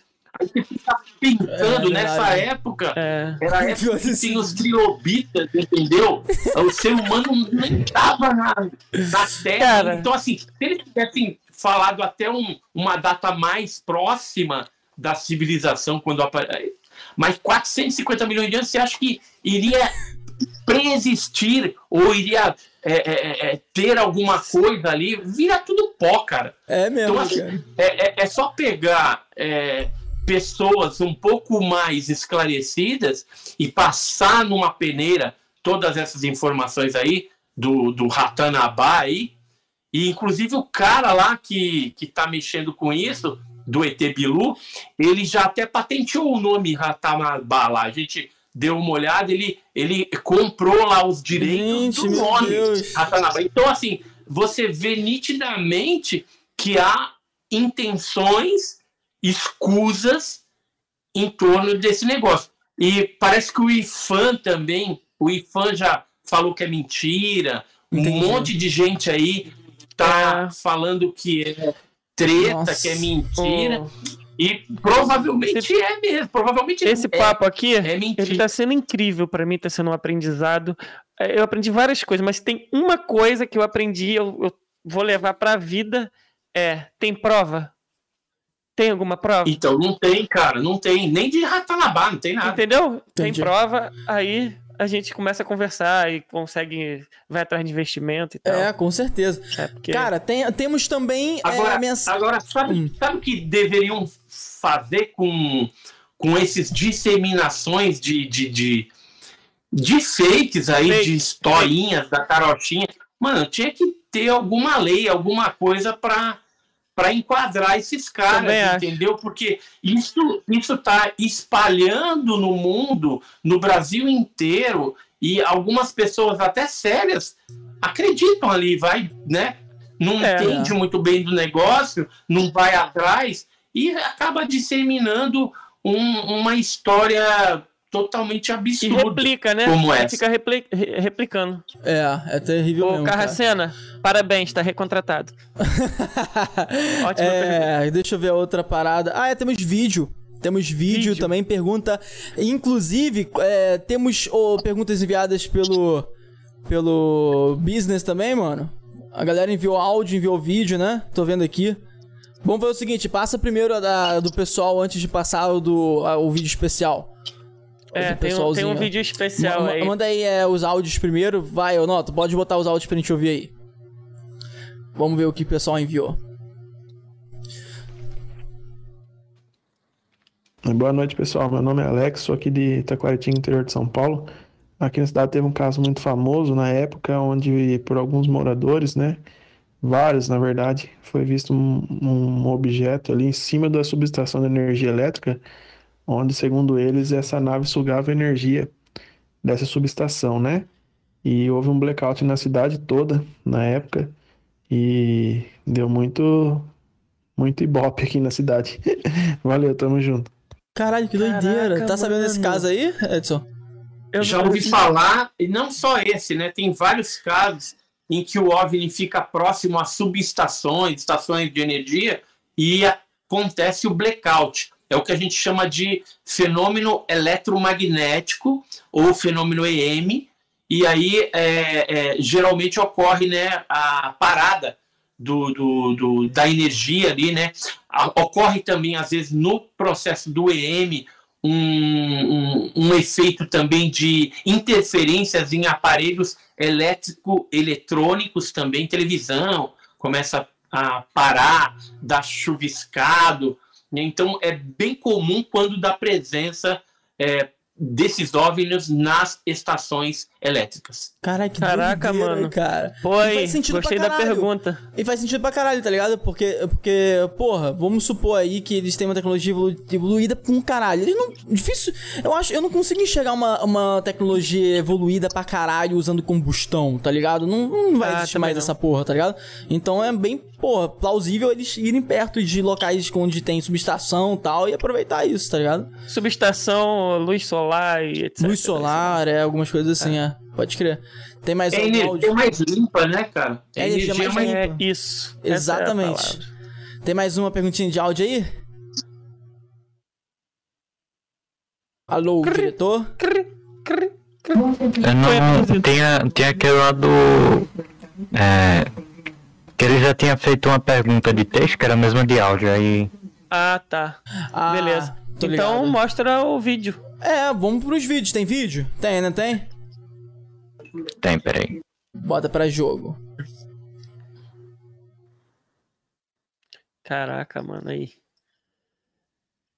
Vamos ver o videozinho aí, cara. Tô curioso, mano, pra ver o videozinho aí. É, tem, tem um vídeo especial no final aí. Tem um vídeo, E- cara. O que, o que acontece, Edson? A gente entrou em contato com um convidado aí e falou pra ele se ele não gostaria de enviar uma pergunta pra você, porque ele tem tudo a ver.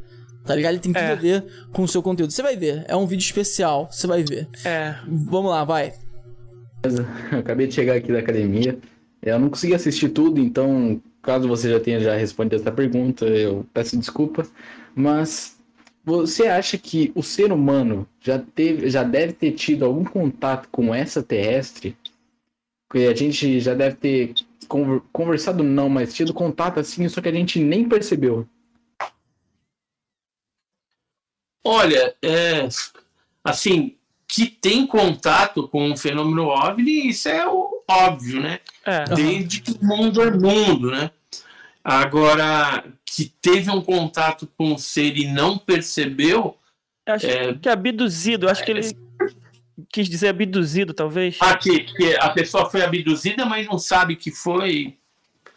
Então ficou meio, meio no vácuo essa. É verdade. repente- porque, É. porque se a pessoa foi abduzida e ela não sabe, como que ela vai saber que foi? Ah, o, Tá que, ligado? o, que eu, o que eu entendi, assim, Ah, ele não falou isso, tá? O que eu tô tentando pescar aqui é o seguinte: você contou o caso da, da sua colega lá que viu o cigarrinho, o rapaz com cigarrinho. assim, De repente, pode ter tido alguma outra experiência achando que não era e poderia ser abdução.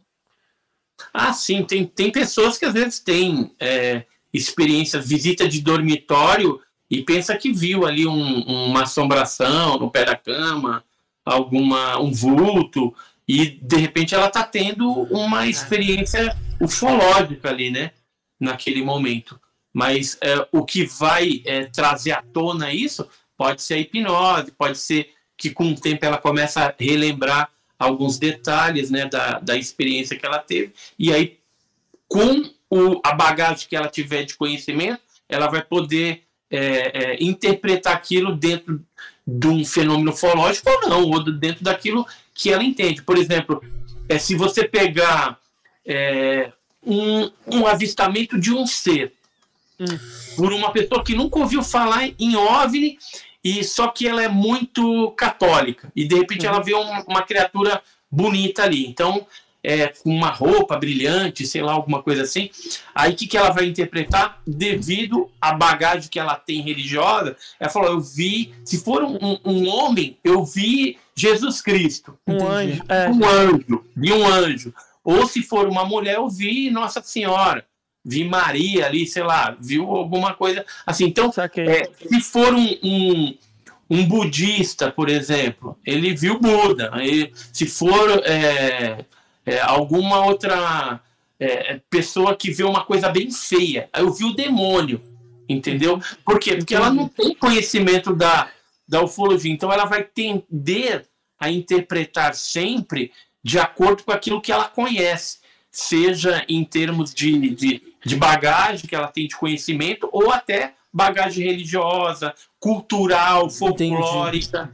Então é Cara, assim. Agora, se ela é. conhece OVNI e já ouviu falar, já viu filme, lê, acompanha, quando ela se deparar com uma situação dessa, com um ser ali com aquelas características, fala, opa, isso aqui é tem a ver com ufologia, tem a ver com fenômeno OVNI. Legal, cara. Mas pode ter pessoas que têm contato com o fenômeno OVNI e não E sabem não, é. por falta de, sabe, talvez, é. de conhecimento de correr, de ir atrás, É. etc. Saquei. Às vezes vai ficar assim, o que será que aconteceu comigo? Será que é um fantasma? Será que é isso? Será, Será que é aquilo? Será que eu sonhei? Será que é né? a paralisia do sonho? Será que para- é, é É sonâmbulo? paralisia do sono. É, do É. sono, né? Do sono, é. Do sono. Será que é paralisia do Eu sono? já tive Tá isso. ligado? eu já tive. Tá, tô Agora falando, por isso Agora que a Pet, fudeu. Por isso que a Pet já fez essa pergunta, porra. Tá vendo? Caralho.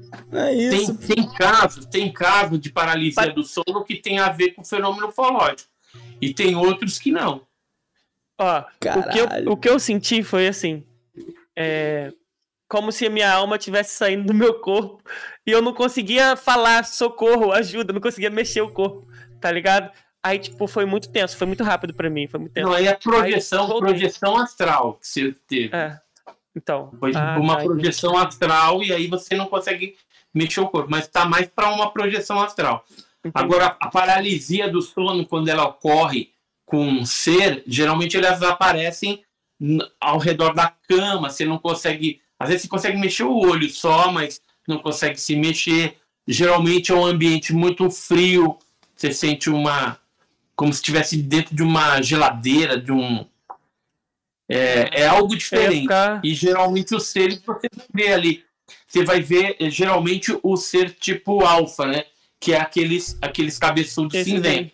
Você vai Entendi. ver desse tipo aqui. Esses daqui que geralmente fazem as abduções e que geralmente estão envolvidos nesse esquema da paralisia do sono aí, da visita de dormitório. Embora Entendi. possa ter outros tipos de seres também juntos. Assim, seres parecidos com o ser humano, mais altos também.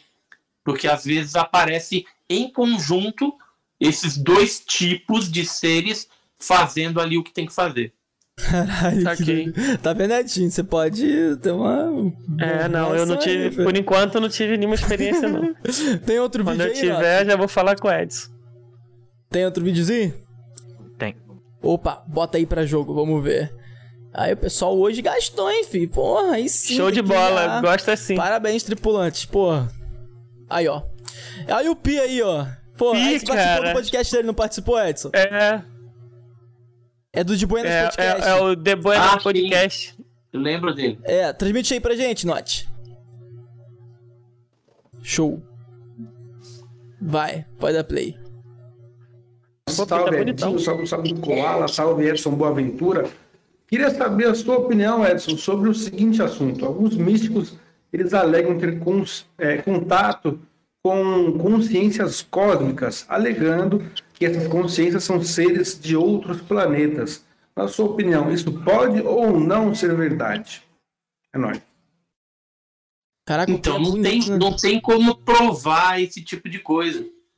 Entendeu? É apenas a, a palavra da pessoa, o, a crença dela, que a gente está lidando com crença, não com prova, Aham. não com coisa material.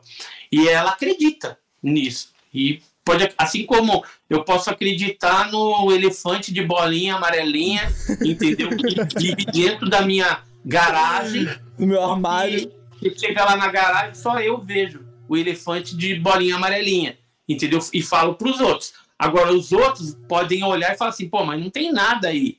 Não, mas ele tá ali sim. E alguns outros, para não ficar mal, vão falar para mim, não, eu tô vendo também. Lembra aquela, aquela história do rei pelado, né? O rei que, que é, vestiram ele com, com uma com um tecido fino, não sei o que e tal. Só que não tinha nada ali. Só os inteligentes aí? conseguiam ver. É, aí, aí os inteligentes do nossa, tá maravilhoso e tal. Aí chegou uma criança, ah, o rei tá pelado. Entendeu? Então, é, é, porque a criança não tem maldade no coração e fala o real, fala a verdade. Então é mais ou menos algo assim. Você crê nisso é questão de crença, não de pesquisa. E eu tô mais focado na pesquisa em coisas concretas para trazer para as pessoas. É, não vou falar que não exista, de repente pode ser até que exista, mas quero ver, eu desafio qualquer pessoa a provar isso. É Não isso. tem, Caralho. não é tem mesmo. quem prove. É isso. Ó, então temos o último vídeo especial. Ou tem mais alguma pergunta? Não, a pergunta já foram. Eu, eu tenho uma Não. pergunta que eu tô guardando. Calma aí, não o quê? Não, não foram? Tem mais pergunta? Além Não de- tem mais perguntas. Não, ah, então bora. Só esse vídeo. Então bora pro vídeo especial aí, cara. A gente Bora entrou pro em vídeo contato. especial. Olha só, a gente entrou em contato com um dos convidados que vieram na nave. O cara, ele diz que tem tudo a ver com o que você estuda e ele queria muito fazer uma pergunta pra você. E aí a gente falou, então grava e envia pra gente que a gente vai botar aqui pra o Edson ver e te responder. Então, bota aí pra jogo, Noto, vamos ver o nosso amigo Largatixa Man, que já veio aqui na nave podcast. Ele é um super-herói, Ele é um super-herói, ele criou um herói, ele é muito foda e ele um personagem. gravou uma pergunta pra você. Ele gosta pra caralho do seu conteúdo, inclusive acompanha o seu canal. Dá um play, vamos ver. Aventura, grande ufólogo. Cara, quando o pessoal da nave falou lá que ia ter um ufólogo participando, sendo abduzido pela nave, olha que ironia, né? Eu fiquei, eu não fiquei muito interessado, queria participar e tudo e tal, e eu fiquei muito feliz quando me convidaram para fazer uma pergunta para você, porque eu sou um grande fã de ufologia, tá aqui, eu tenho até aqui um retrato falado do ET de Varginha, tá vendo? Aqui no meu quadro de investigações. O próprio emblema do Lagartixaman do cinto, vou mostrar para vocês aqui, ó. Tá vendo? Esse emblema também foi meio baseado no, no ETzinho, embora, é claro, que ele é para representar uma lagartixa, mas foi propositalmente feito para parecer um ET, porque o, o extraterrestre, ele tá muito ligado com a história de origem desse personagem, o Lagartixa Man, entendeu? Então, assim, tem tudo a ver. E é por isso que eu queria perguntar, até pelo seguinte. É, eu morei em Varginha, né? Eu morava em Varginha e tal, e eu morava lá quando aconteceu aquele incidente, o caso Varginha, né? Quando aquela aparição lá, tudo e tal, eu tava lá. Claro, eu era muito pequeno, se eu não me engano, isso aconteceu em 96, eu nasci em 92, então eu era muito pequenininho, não vou lembrar de nada, mas conheci uma das meninas, uma das três meninas que falam que avistaram o ET lá, eu conheci pessoalmente, a Valkyria, entendeu? Que eram três meninas, vou lembrar o nome das três, mas uma das três eu conheci pessoalmente. Então, assim, a minha pergunta é, tem lagartixa no espaço? Não, tô brincando, essa é a pergunta não. Mas a minha pergunta é, você, como ufólogo, o que, que você acha desse, dessa situação? Você acha que realmente tem chance de ter sido um avistamento real, de que realmente houve um contato ali da, da daquelas pessoas, daquelas meninas com uma, uma vida alienígena mesmo, um extraterrestre? Ou você acha que ali é balela? Ou você acha talvez também que parte disso é real, mas alguma coisa ali foi inventada pela população, tipo o pessoal fala que levaram o ET para o hospital regional, está escondido lá até hoje. O que, que você acha sobre essa situação? Eu gostaria de saber de você como especialista, como estudioso, o que, que você acha sobre o caso Varginha. E um grande salve pro pessoal da nave aí, e valeu! Valeu, Lagartixa, é nóis. Cara, incrível a pergunta dele. Ó, a, a Valkyria que ele falou é essa aqui, ó. Olha só! Essa é a Valkyria. Caralho, ele conheceu. Ela, ela, ela era mais nova. É a mais nova, era irmã da, da Liliane aqui, ó. Isso aqui é a Liliane, isso aqui é a Valkyria. E, então, o que, que, que, que aconteceu, né? É, primeiro, vamos por partes aí. É, largatixa no espaço, né? O, o que a gente percebe, o que a gente percebe é que existem tipologias de seres.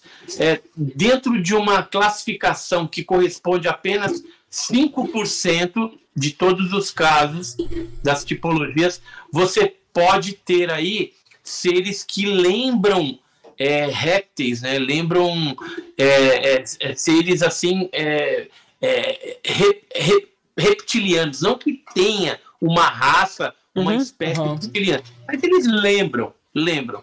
Mas é um, um percentual bem pequeno, de 5%. Com relação ao caso Varginha, é um caso totalmente real, autêntico que aconteceu.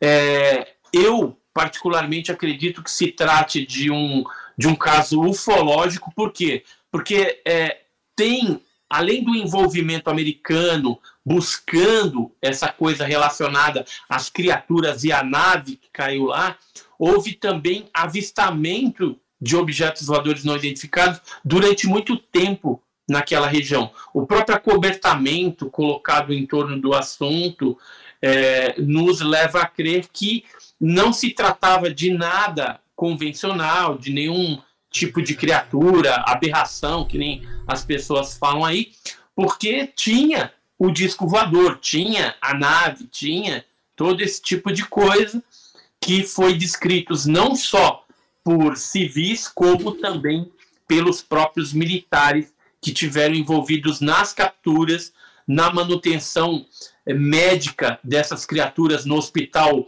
Humanitas, no Hospital Regional e posteriormente na Unicamp em Campinas, porque foi remanejado seres mortos e vivos para lá, para que o Badam. Palhaço e o Corradinho Médici fizesse alguma coisa. Então, é, todos esses ingredientes, morte né, do Marco Elixerese, Aham. de animais, todas essas estranhezas, o acobertamento militar, é, nos fazem crer que é um caso ufológico e é um caso de arquivo X real que aconteceu no Brasil. E que a gente só sabe parte da história. Eu diria aí que é 30% apenas do que aconteceu no, no, no caso Varginha. Muita coisa ainda virá à tona, né? Essas peças do quebra-cabeça que estão faltando, elas virão à tona aí paulatinamente, ano a ano, conforme as pessoas forem criando coragem e revelando esses detalhes para os pesquisadores. Oh, e os pesquisadores vão estar repassando, né, toda essa Uhum. história aí para a população, mas que as meninas tiveram um, um contato real, tiveram sim, inclusive Aham. é, a, a Liliane e a Valkyria tiveram a visita desse cidadão aqui, que é o John Mack. Ele era um, um psiquiatra da Universidade de Harvard, lá nos Estados Unidos. Ele foi até Varginha, entrevistou as meninas, e nesse dia eu estava filmando toda essa entrevista que ele fez. Caraca. É, ele falava em inglês, a Gilda Moura, que é uma pesquisadora, fazia a tradução simultânea e eu gravava. E aí, no final, que ele já tinha conversado com as meninas, ele falou: elas viveram uma operação, uma. Eles viveram uma experiência real e, e tiveram uma experiência traumática. E eu, psiquiatra de Harvard, eu rasgo a minha carteirinha aqui se elas estiverem falando mentira. Ou seja, Caraca. acreditou no final que elas tiveram um encontro com aquela criatura estranha que provavelmente é, possa ter ligação com um OVNI, com algo até extraterrestre alienígena, é uma das hipóteses mais bem aceitas, e ele acredita, acreditava né, piamente que elas estavam falando a verdade. Pelo menos é o que ficou evidente naquele, naquele dia 11 de maio de 1996, quando ele esteve lá na casa das meninas entrevistando elas. Caraca. Cara, eu tenho uma pergunta. Sinistro. Eu tenho uma pergunta que com certeza, mesmo que você soubesse, você não poderia responder. Mas eu quero fazer só para desencargo de consciência. Hum. Edson, você sabe alguma coisa que você não pode falar pra ninguém? É, Assim, sempre você sabe alguma coisa. Calma, a gente ainda não tá pronto pra receber essa pergunta, claro. Espera. Tem certas coisas, vou explicar. Tem certas coisas que, é, quando você pesquisa o fenômeno OVNI e que você realmente é, é, afunda nessa questão, tem algumas, alguns questionamentos que eles são de ordem pessoal. Então, você tem alguns questionamentos que você quer descobrir. E às vezes, quando você descobre aquele negócio, ele serve apenas como experiência própria sua. Que aquilo, talvez você divulgando, não vai afetar em nada os outros ou não vai agregar. Ele agrega para você individualmente, como pessoa, porque foi um aprendizado, alguma coisa que você estava buscando. Já o que é de forma coletiva, eu não retenho. Eu repasso porque é uma forma da gente conscientizar a população a respeito dessa temática OVNI. Caralho, mano. Eu gostei da sua pergunta. Eu, eu, eu vou admitir que você sabe que não pode falar, tá? Cara, eu tenho, eu tenho uma pergunta que eu não sei nem se eu sei fazer essa pergunta. Ah. Mas é, o, o que acontece? Uma, uma coisa que sempre me intrigou foram as pirâmides do Egito. É A mesmo. história, toda a história em volta dela. E aí eu tenho uma prima que foi pro, pro Egito, foi numa pirâmide mês passado, mandou vídeo, foto, fizeram cânticos e tal, botaram um palco. Então aquela teoria de que pirâmide não existe caiu, porque eu nunca fui lá, então é uma prova de que ela existe. Como que você acha que essas pirâmides foram criadas, montadas, cara? Tipo, eh, você acha que teve alguma ajuda de extraterrestre? Você acha que fomos nós mesmos, humanos, que construímos? Qual é uma teoria aí se- que você pode falar pra gente? Olha, a, a teoria extraterrestre da construção das pirâmides foi criada no passado, na década de 70, por americanos que queriam vender livros. Hum. É, eu estive no Egito três vezes, é, até para ver e checar esse tipo de questão. E no Museu do Cairo, que fica na capital do Egito, existem é, manuscritos né, e, em hieróglifos. Então tem lá aquele, aquelas, aqueles escritos hieróglifos, é, onde você tem toda a explicação de como que eram feitas as pirâmides pelos construtores, arquitetos egípcios. Inclusive, tem o ferramental deles lá é, exposto para quem vai visitar o Museu do Cairo.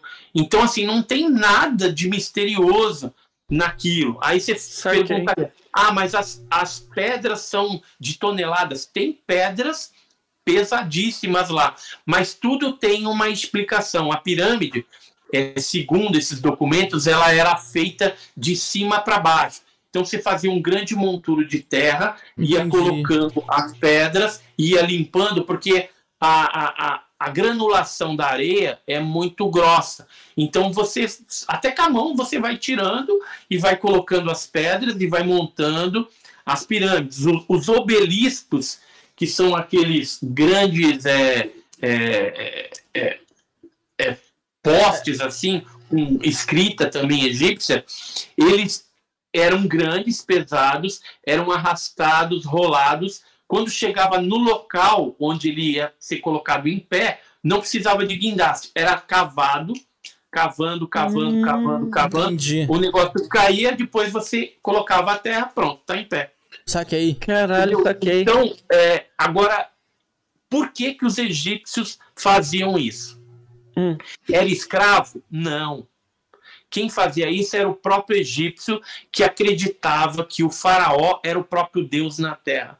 Então ele fazia aquilo como devoção e em troca de alimento, porque o, o faraó tinha ali os seus celeiros abastados, né? Porque toda a parte do rio Nilo, onde tinha as culturas, as plantações, toda aquela cultura que era colhida ficava nos celeiros do, do faraó. Então ele pagava com comida para aqueles que tinham o seu culto, ou seja, eles faziam as pirâmides para o próprio Deus na terra que pediu para eles. E Entendi. aquilo era uma, uma honra eles estarem Caraca. fazendo. Entendi. E aí, pirâmide era o quê? Nada mais era do que o mausoléu, né, o, o- a, a campa do, do- funerária do, do faraó ali. Então ele ia ser enterrado ali, naquele local. É, Ah, Era, era, Um cemitério, era, né, era, a câmara, era, era a câmara funerária dele. Só que aquilo ali era lorota, porque ele não era enterrado ali. Eles pegavam o corpo junto com os tesouros e ia tudo para o Vale dos Reis. Eu tive visitando também, que é onde foram achados a tumba lá de Tutankhamon, Tutankhamon, encontrado Ramsés II, Ramsés é, II. e toda essa galera era levada para lá. Aí alguns túmulos eram saqueados depois, porque tinha muito ouro, muita coisa, né? Ah, é. Engraçado, Então, assim, é uma, é- uma prática meio viking. Essa historinha que ET veio nave, saiu é, é, né, tirando o É. peso da- das coisas e levando. Muito algo bom você esclarecer isso. É isso mesmo. aí é lorota. Porque é o lorota. Edinho, o Edinho tava me enchendo o saco, Edson. Eu- Eu vou te falar, ele ficava falando, pô, eu acredito pra cá isso, eu tenho certeza, eu tenho certeza. Não, Porra, eu não falei isso. Eu Porra, falei que Edinho. eu não vi, pô. Eu ainda vou no Museu do Cairo lá ver isso um dia, se Deus quiser. Pode ir lá, Mas eu ir lá. acredito na palavra do Edson. Eu entendeu? também, cara. Pode ir Não, lá, porque eu, esse- eu tive três vezes lá no Egito já. Cara, Caraca. não, esse papo com, com o Edson tá Foda. sendo do caralho. Porque. porque. Aí, oi, e na Ilha de Páscoa? boa! Boa! Boa! Ilha de Páscoa? Ilha de Páscoa tem muito é, indícios, né? De É, atividade. eu fui né? lá também. E como que foi? Então, a- ali, é, aquelas estátuas dos Moais não tem nada de extraterrestre. Ali era, era escultura, era como se fosse a foto de um cara importante da Ilha de Páscoa, ou seja, um, um- um governante de uma parte da tribo, porque tinha várias tribos ali, ou alguém que tinha mais posses, então podia fazer. Tanto é que, se você for na Ilha de Páscoa, você não pode tocar nos Moais, porque é um símbolo funerário e muitas vezes os ossos Caralho. daquele líder indígena tá ali embaixo ainda. Então não tem nada a ver. E, e como que era transportado? Eles tinham toda uma técnica, tirava de das pedreiras que ficava ali no, no, no, num determinado local e tinha os caminhos onde eles traziam essa es- es- estátua como um João Bobo, puxando para cá, para cá, ela ia tipo meio que andando. Entendi. E tanto é que aonde tem estátua lá, onde tem Moal, Moais, né? Onde tem esses moais, essas grandes estátuas, é justamente nesses caminhos que sai para a ilha. Você não vai encontrar é, moai em, em nenhum outro lugar que não tem esses caminhos.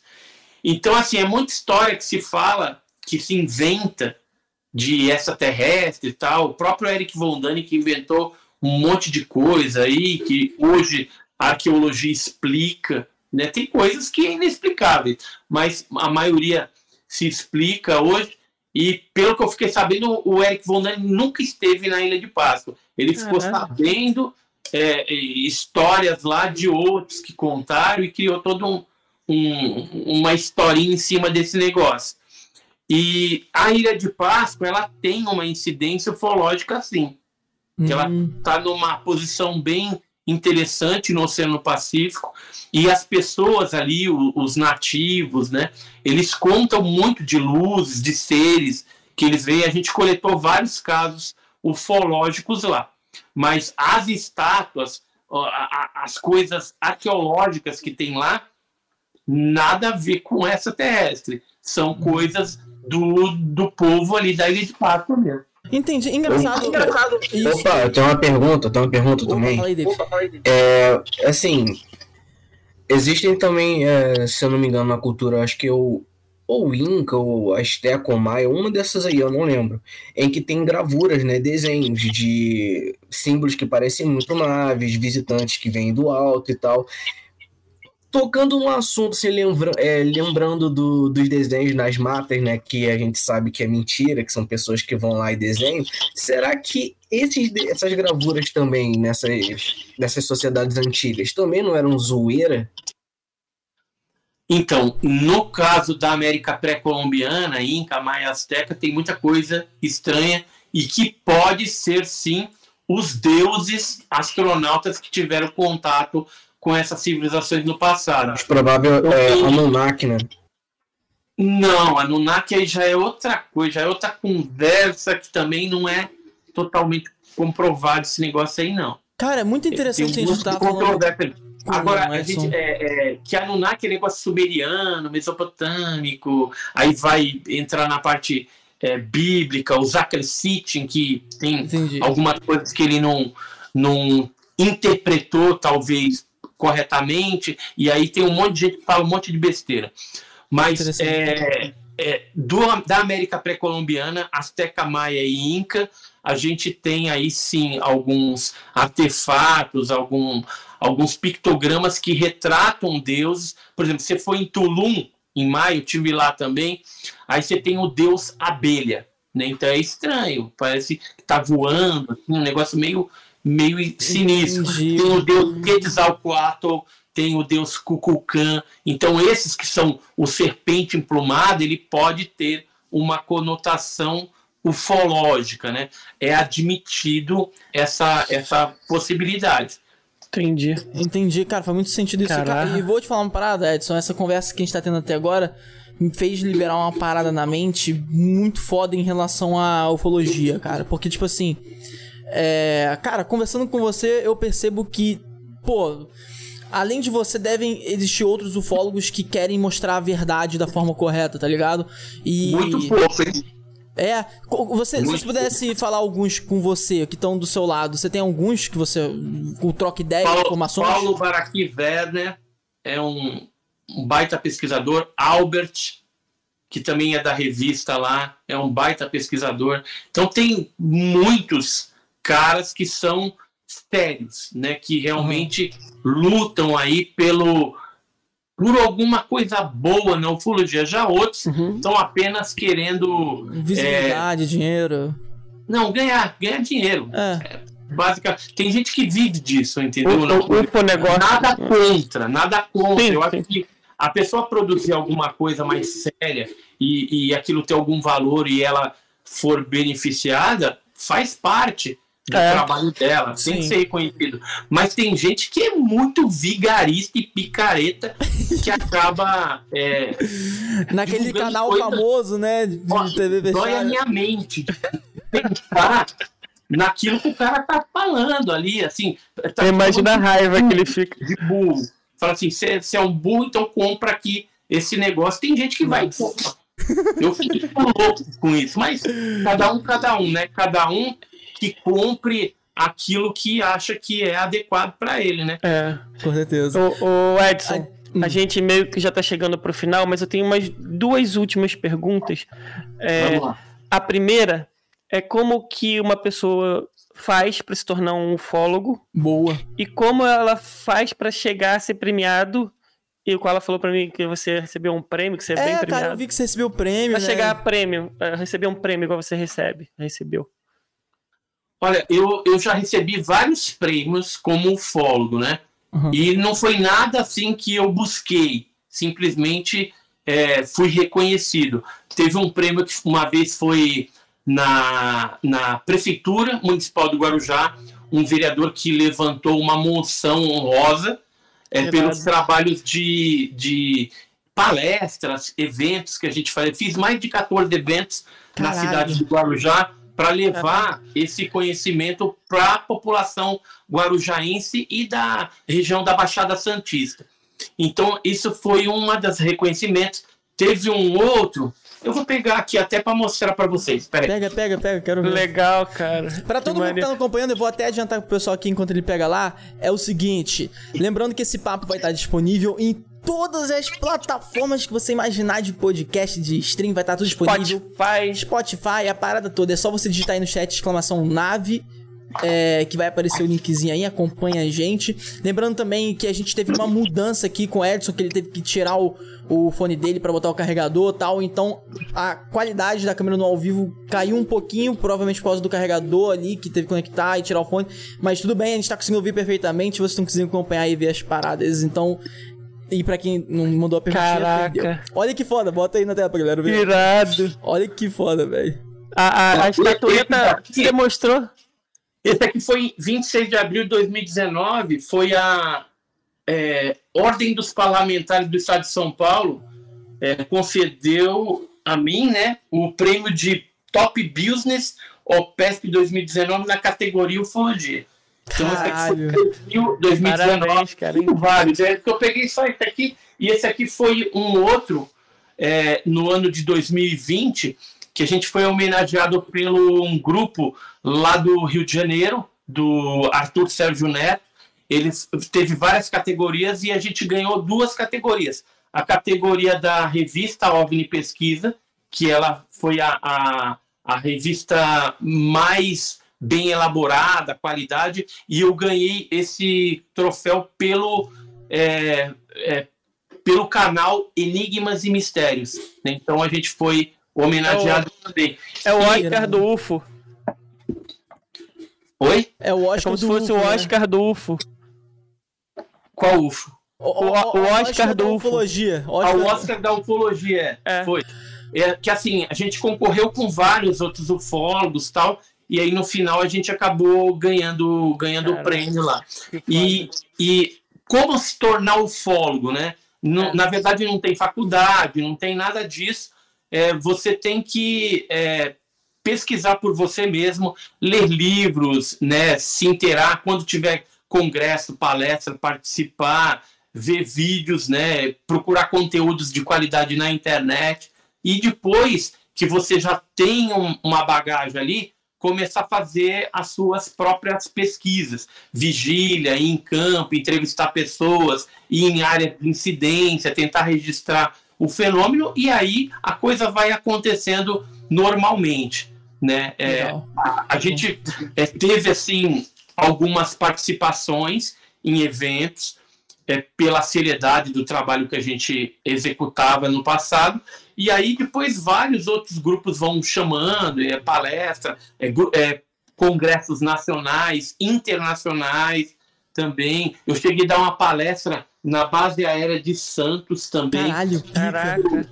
Isso em 96, eles me chamaram para falar sobre ufologia lá. Deixa eu Normalmente eles não deixam vocês ufólogos entrar, né? E você foi convidado ainda para palestrar. Dessa vez eu fui, tá aqui o, o auditório da base, esse aqui é o comandante Gama, Major Webster, o Capitão Paraná, aqui outros militares. Tinha uns 25 militares, e eu sou esse aqui, e aqui ah, são que painéis que a gente tinha levado, com fotos, tudo. Isso aí foi no dia é, 5 de novembro de 1996. Foi no finalzinho Caraca. de 96. E foi bem legal essa. Depois não teve mais, foi uma única vez também. E aí não teve outra. Eles descobriram que você sabia muito. Me chamaram. Provavelmente foi para saber o que a gente sabia a respeito do batom. E aí a gente compartilhou lá as informações com essa galera. Pô, já, é. eu não sei se você faz. Você faz, tipo, organiza eventos, workshops, uma parada assim nos locais para falar sobre isso?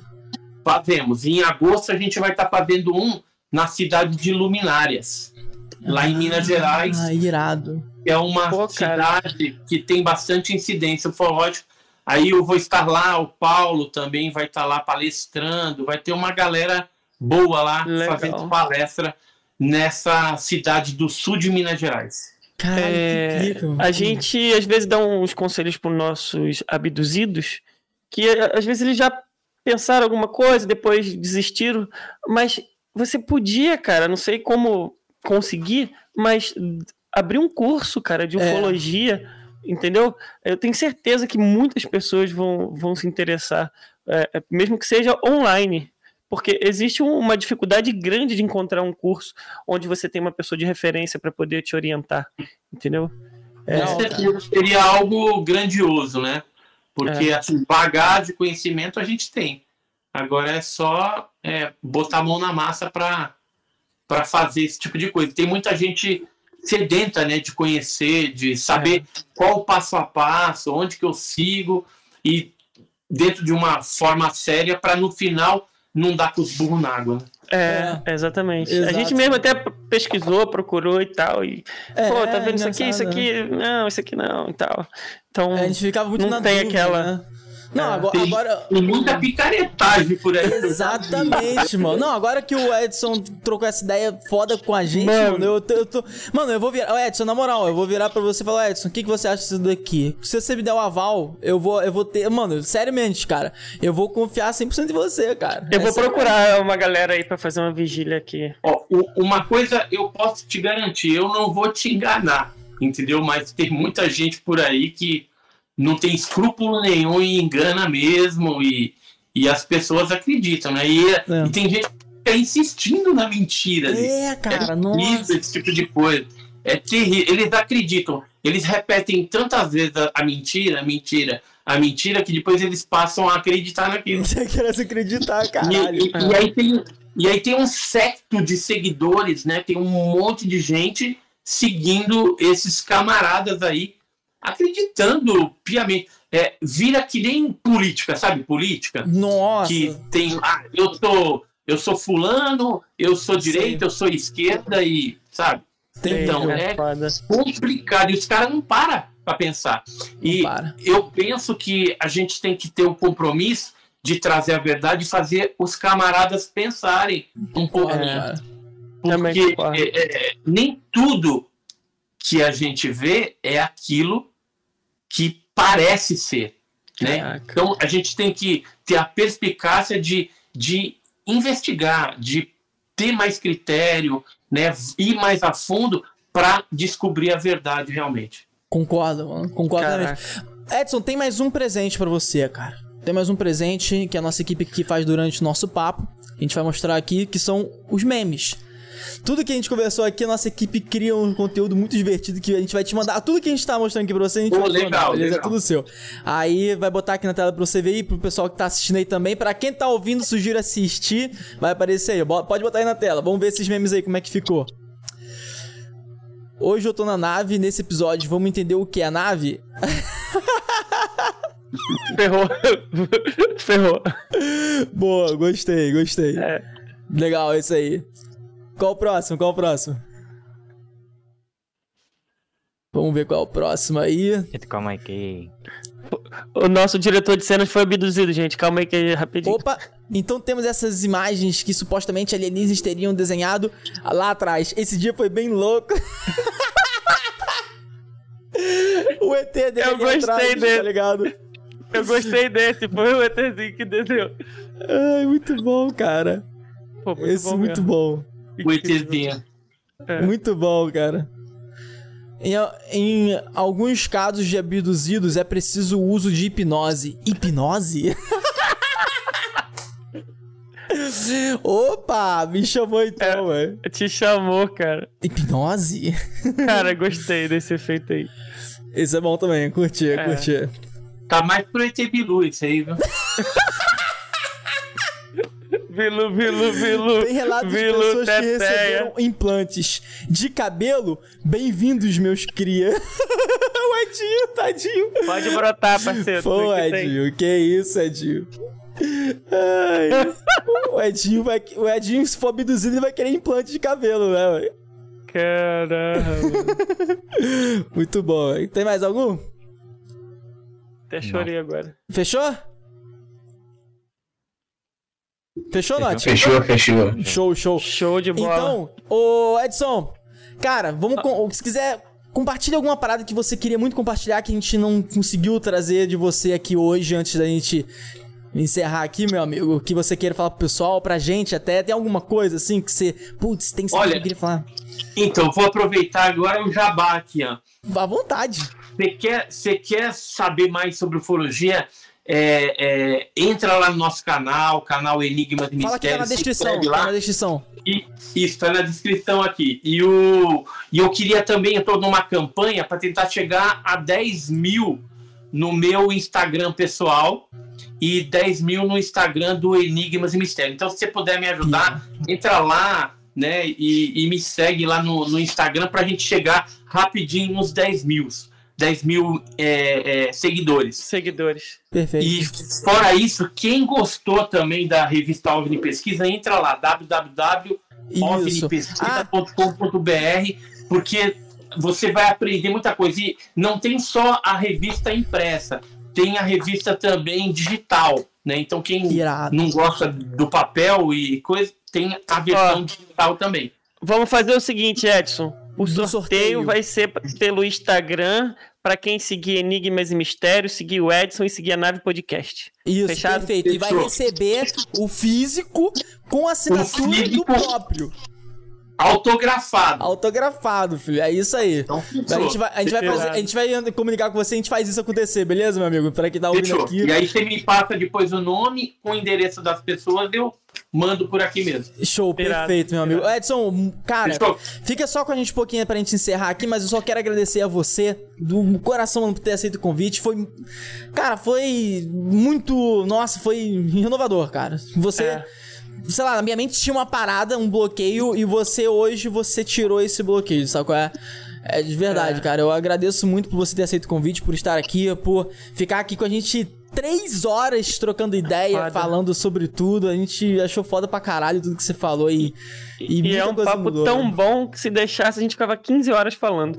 Eu só quero dar um último recado que a gente tem um último presente que a gente vai te entregar semana que vem que nesse papo a gente faz uns stickers do WhatsApp, aquelas figurinhas do WhatsApp, e coloca na navebio.me, é onde a gente coloca manda. os nossos episódios, e o pessoal que estiver vendo pode ir lá baixar suas figurinhas no WhatsApp. E a gente manda também, semana que vem, começa a sair os, os cortes, nosso canal de cortes, corte da nave oficial. E eu quero agradecer, cara, porque é, é um assunto muito interessante que a gente procura saber, mesmo procurando às vezes em lugares errados, né? Com pessoas erradas que agora a gente já está aprendendo a desviar desse caminho errado. Que é muito bom ter você falando sobre isso pra gente, então só agradecer você por ter aceitado o papo e é isso. É isso, Edson. É isso aí, então. Eu que agradeço a oportunidade. Valeu, Koala. Valeu, Edinho. Valeu, pessoal aí. Valeu, meu amigo. Muito obrigado para todos os tripulantes. Podcast uma vez na semana onde a gente traz pessoas extraordinárias com histórias incríveis e trabalhos incríveis que o mundo deveria conhecer. E hoje foi o Edson, o fólogo, que tem um trabalho foda. Tá tudo na descrição aqui dele. Segue ele, segue a nave e venha decolar com a gente. E venha decolar com a gente.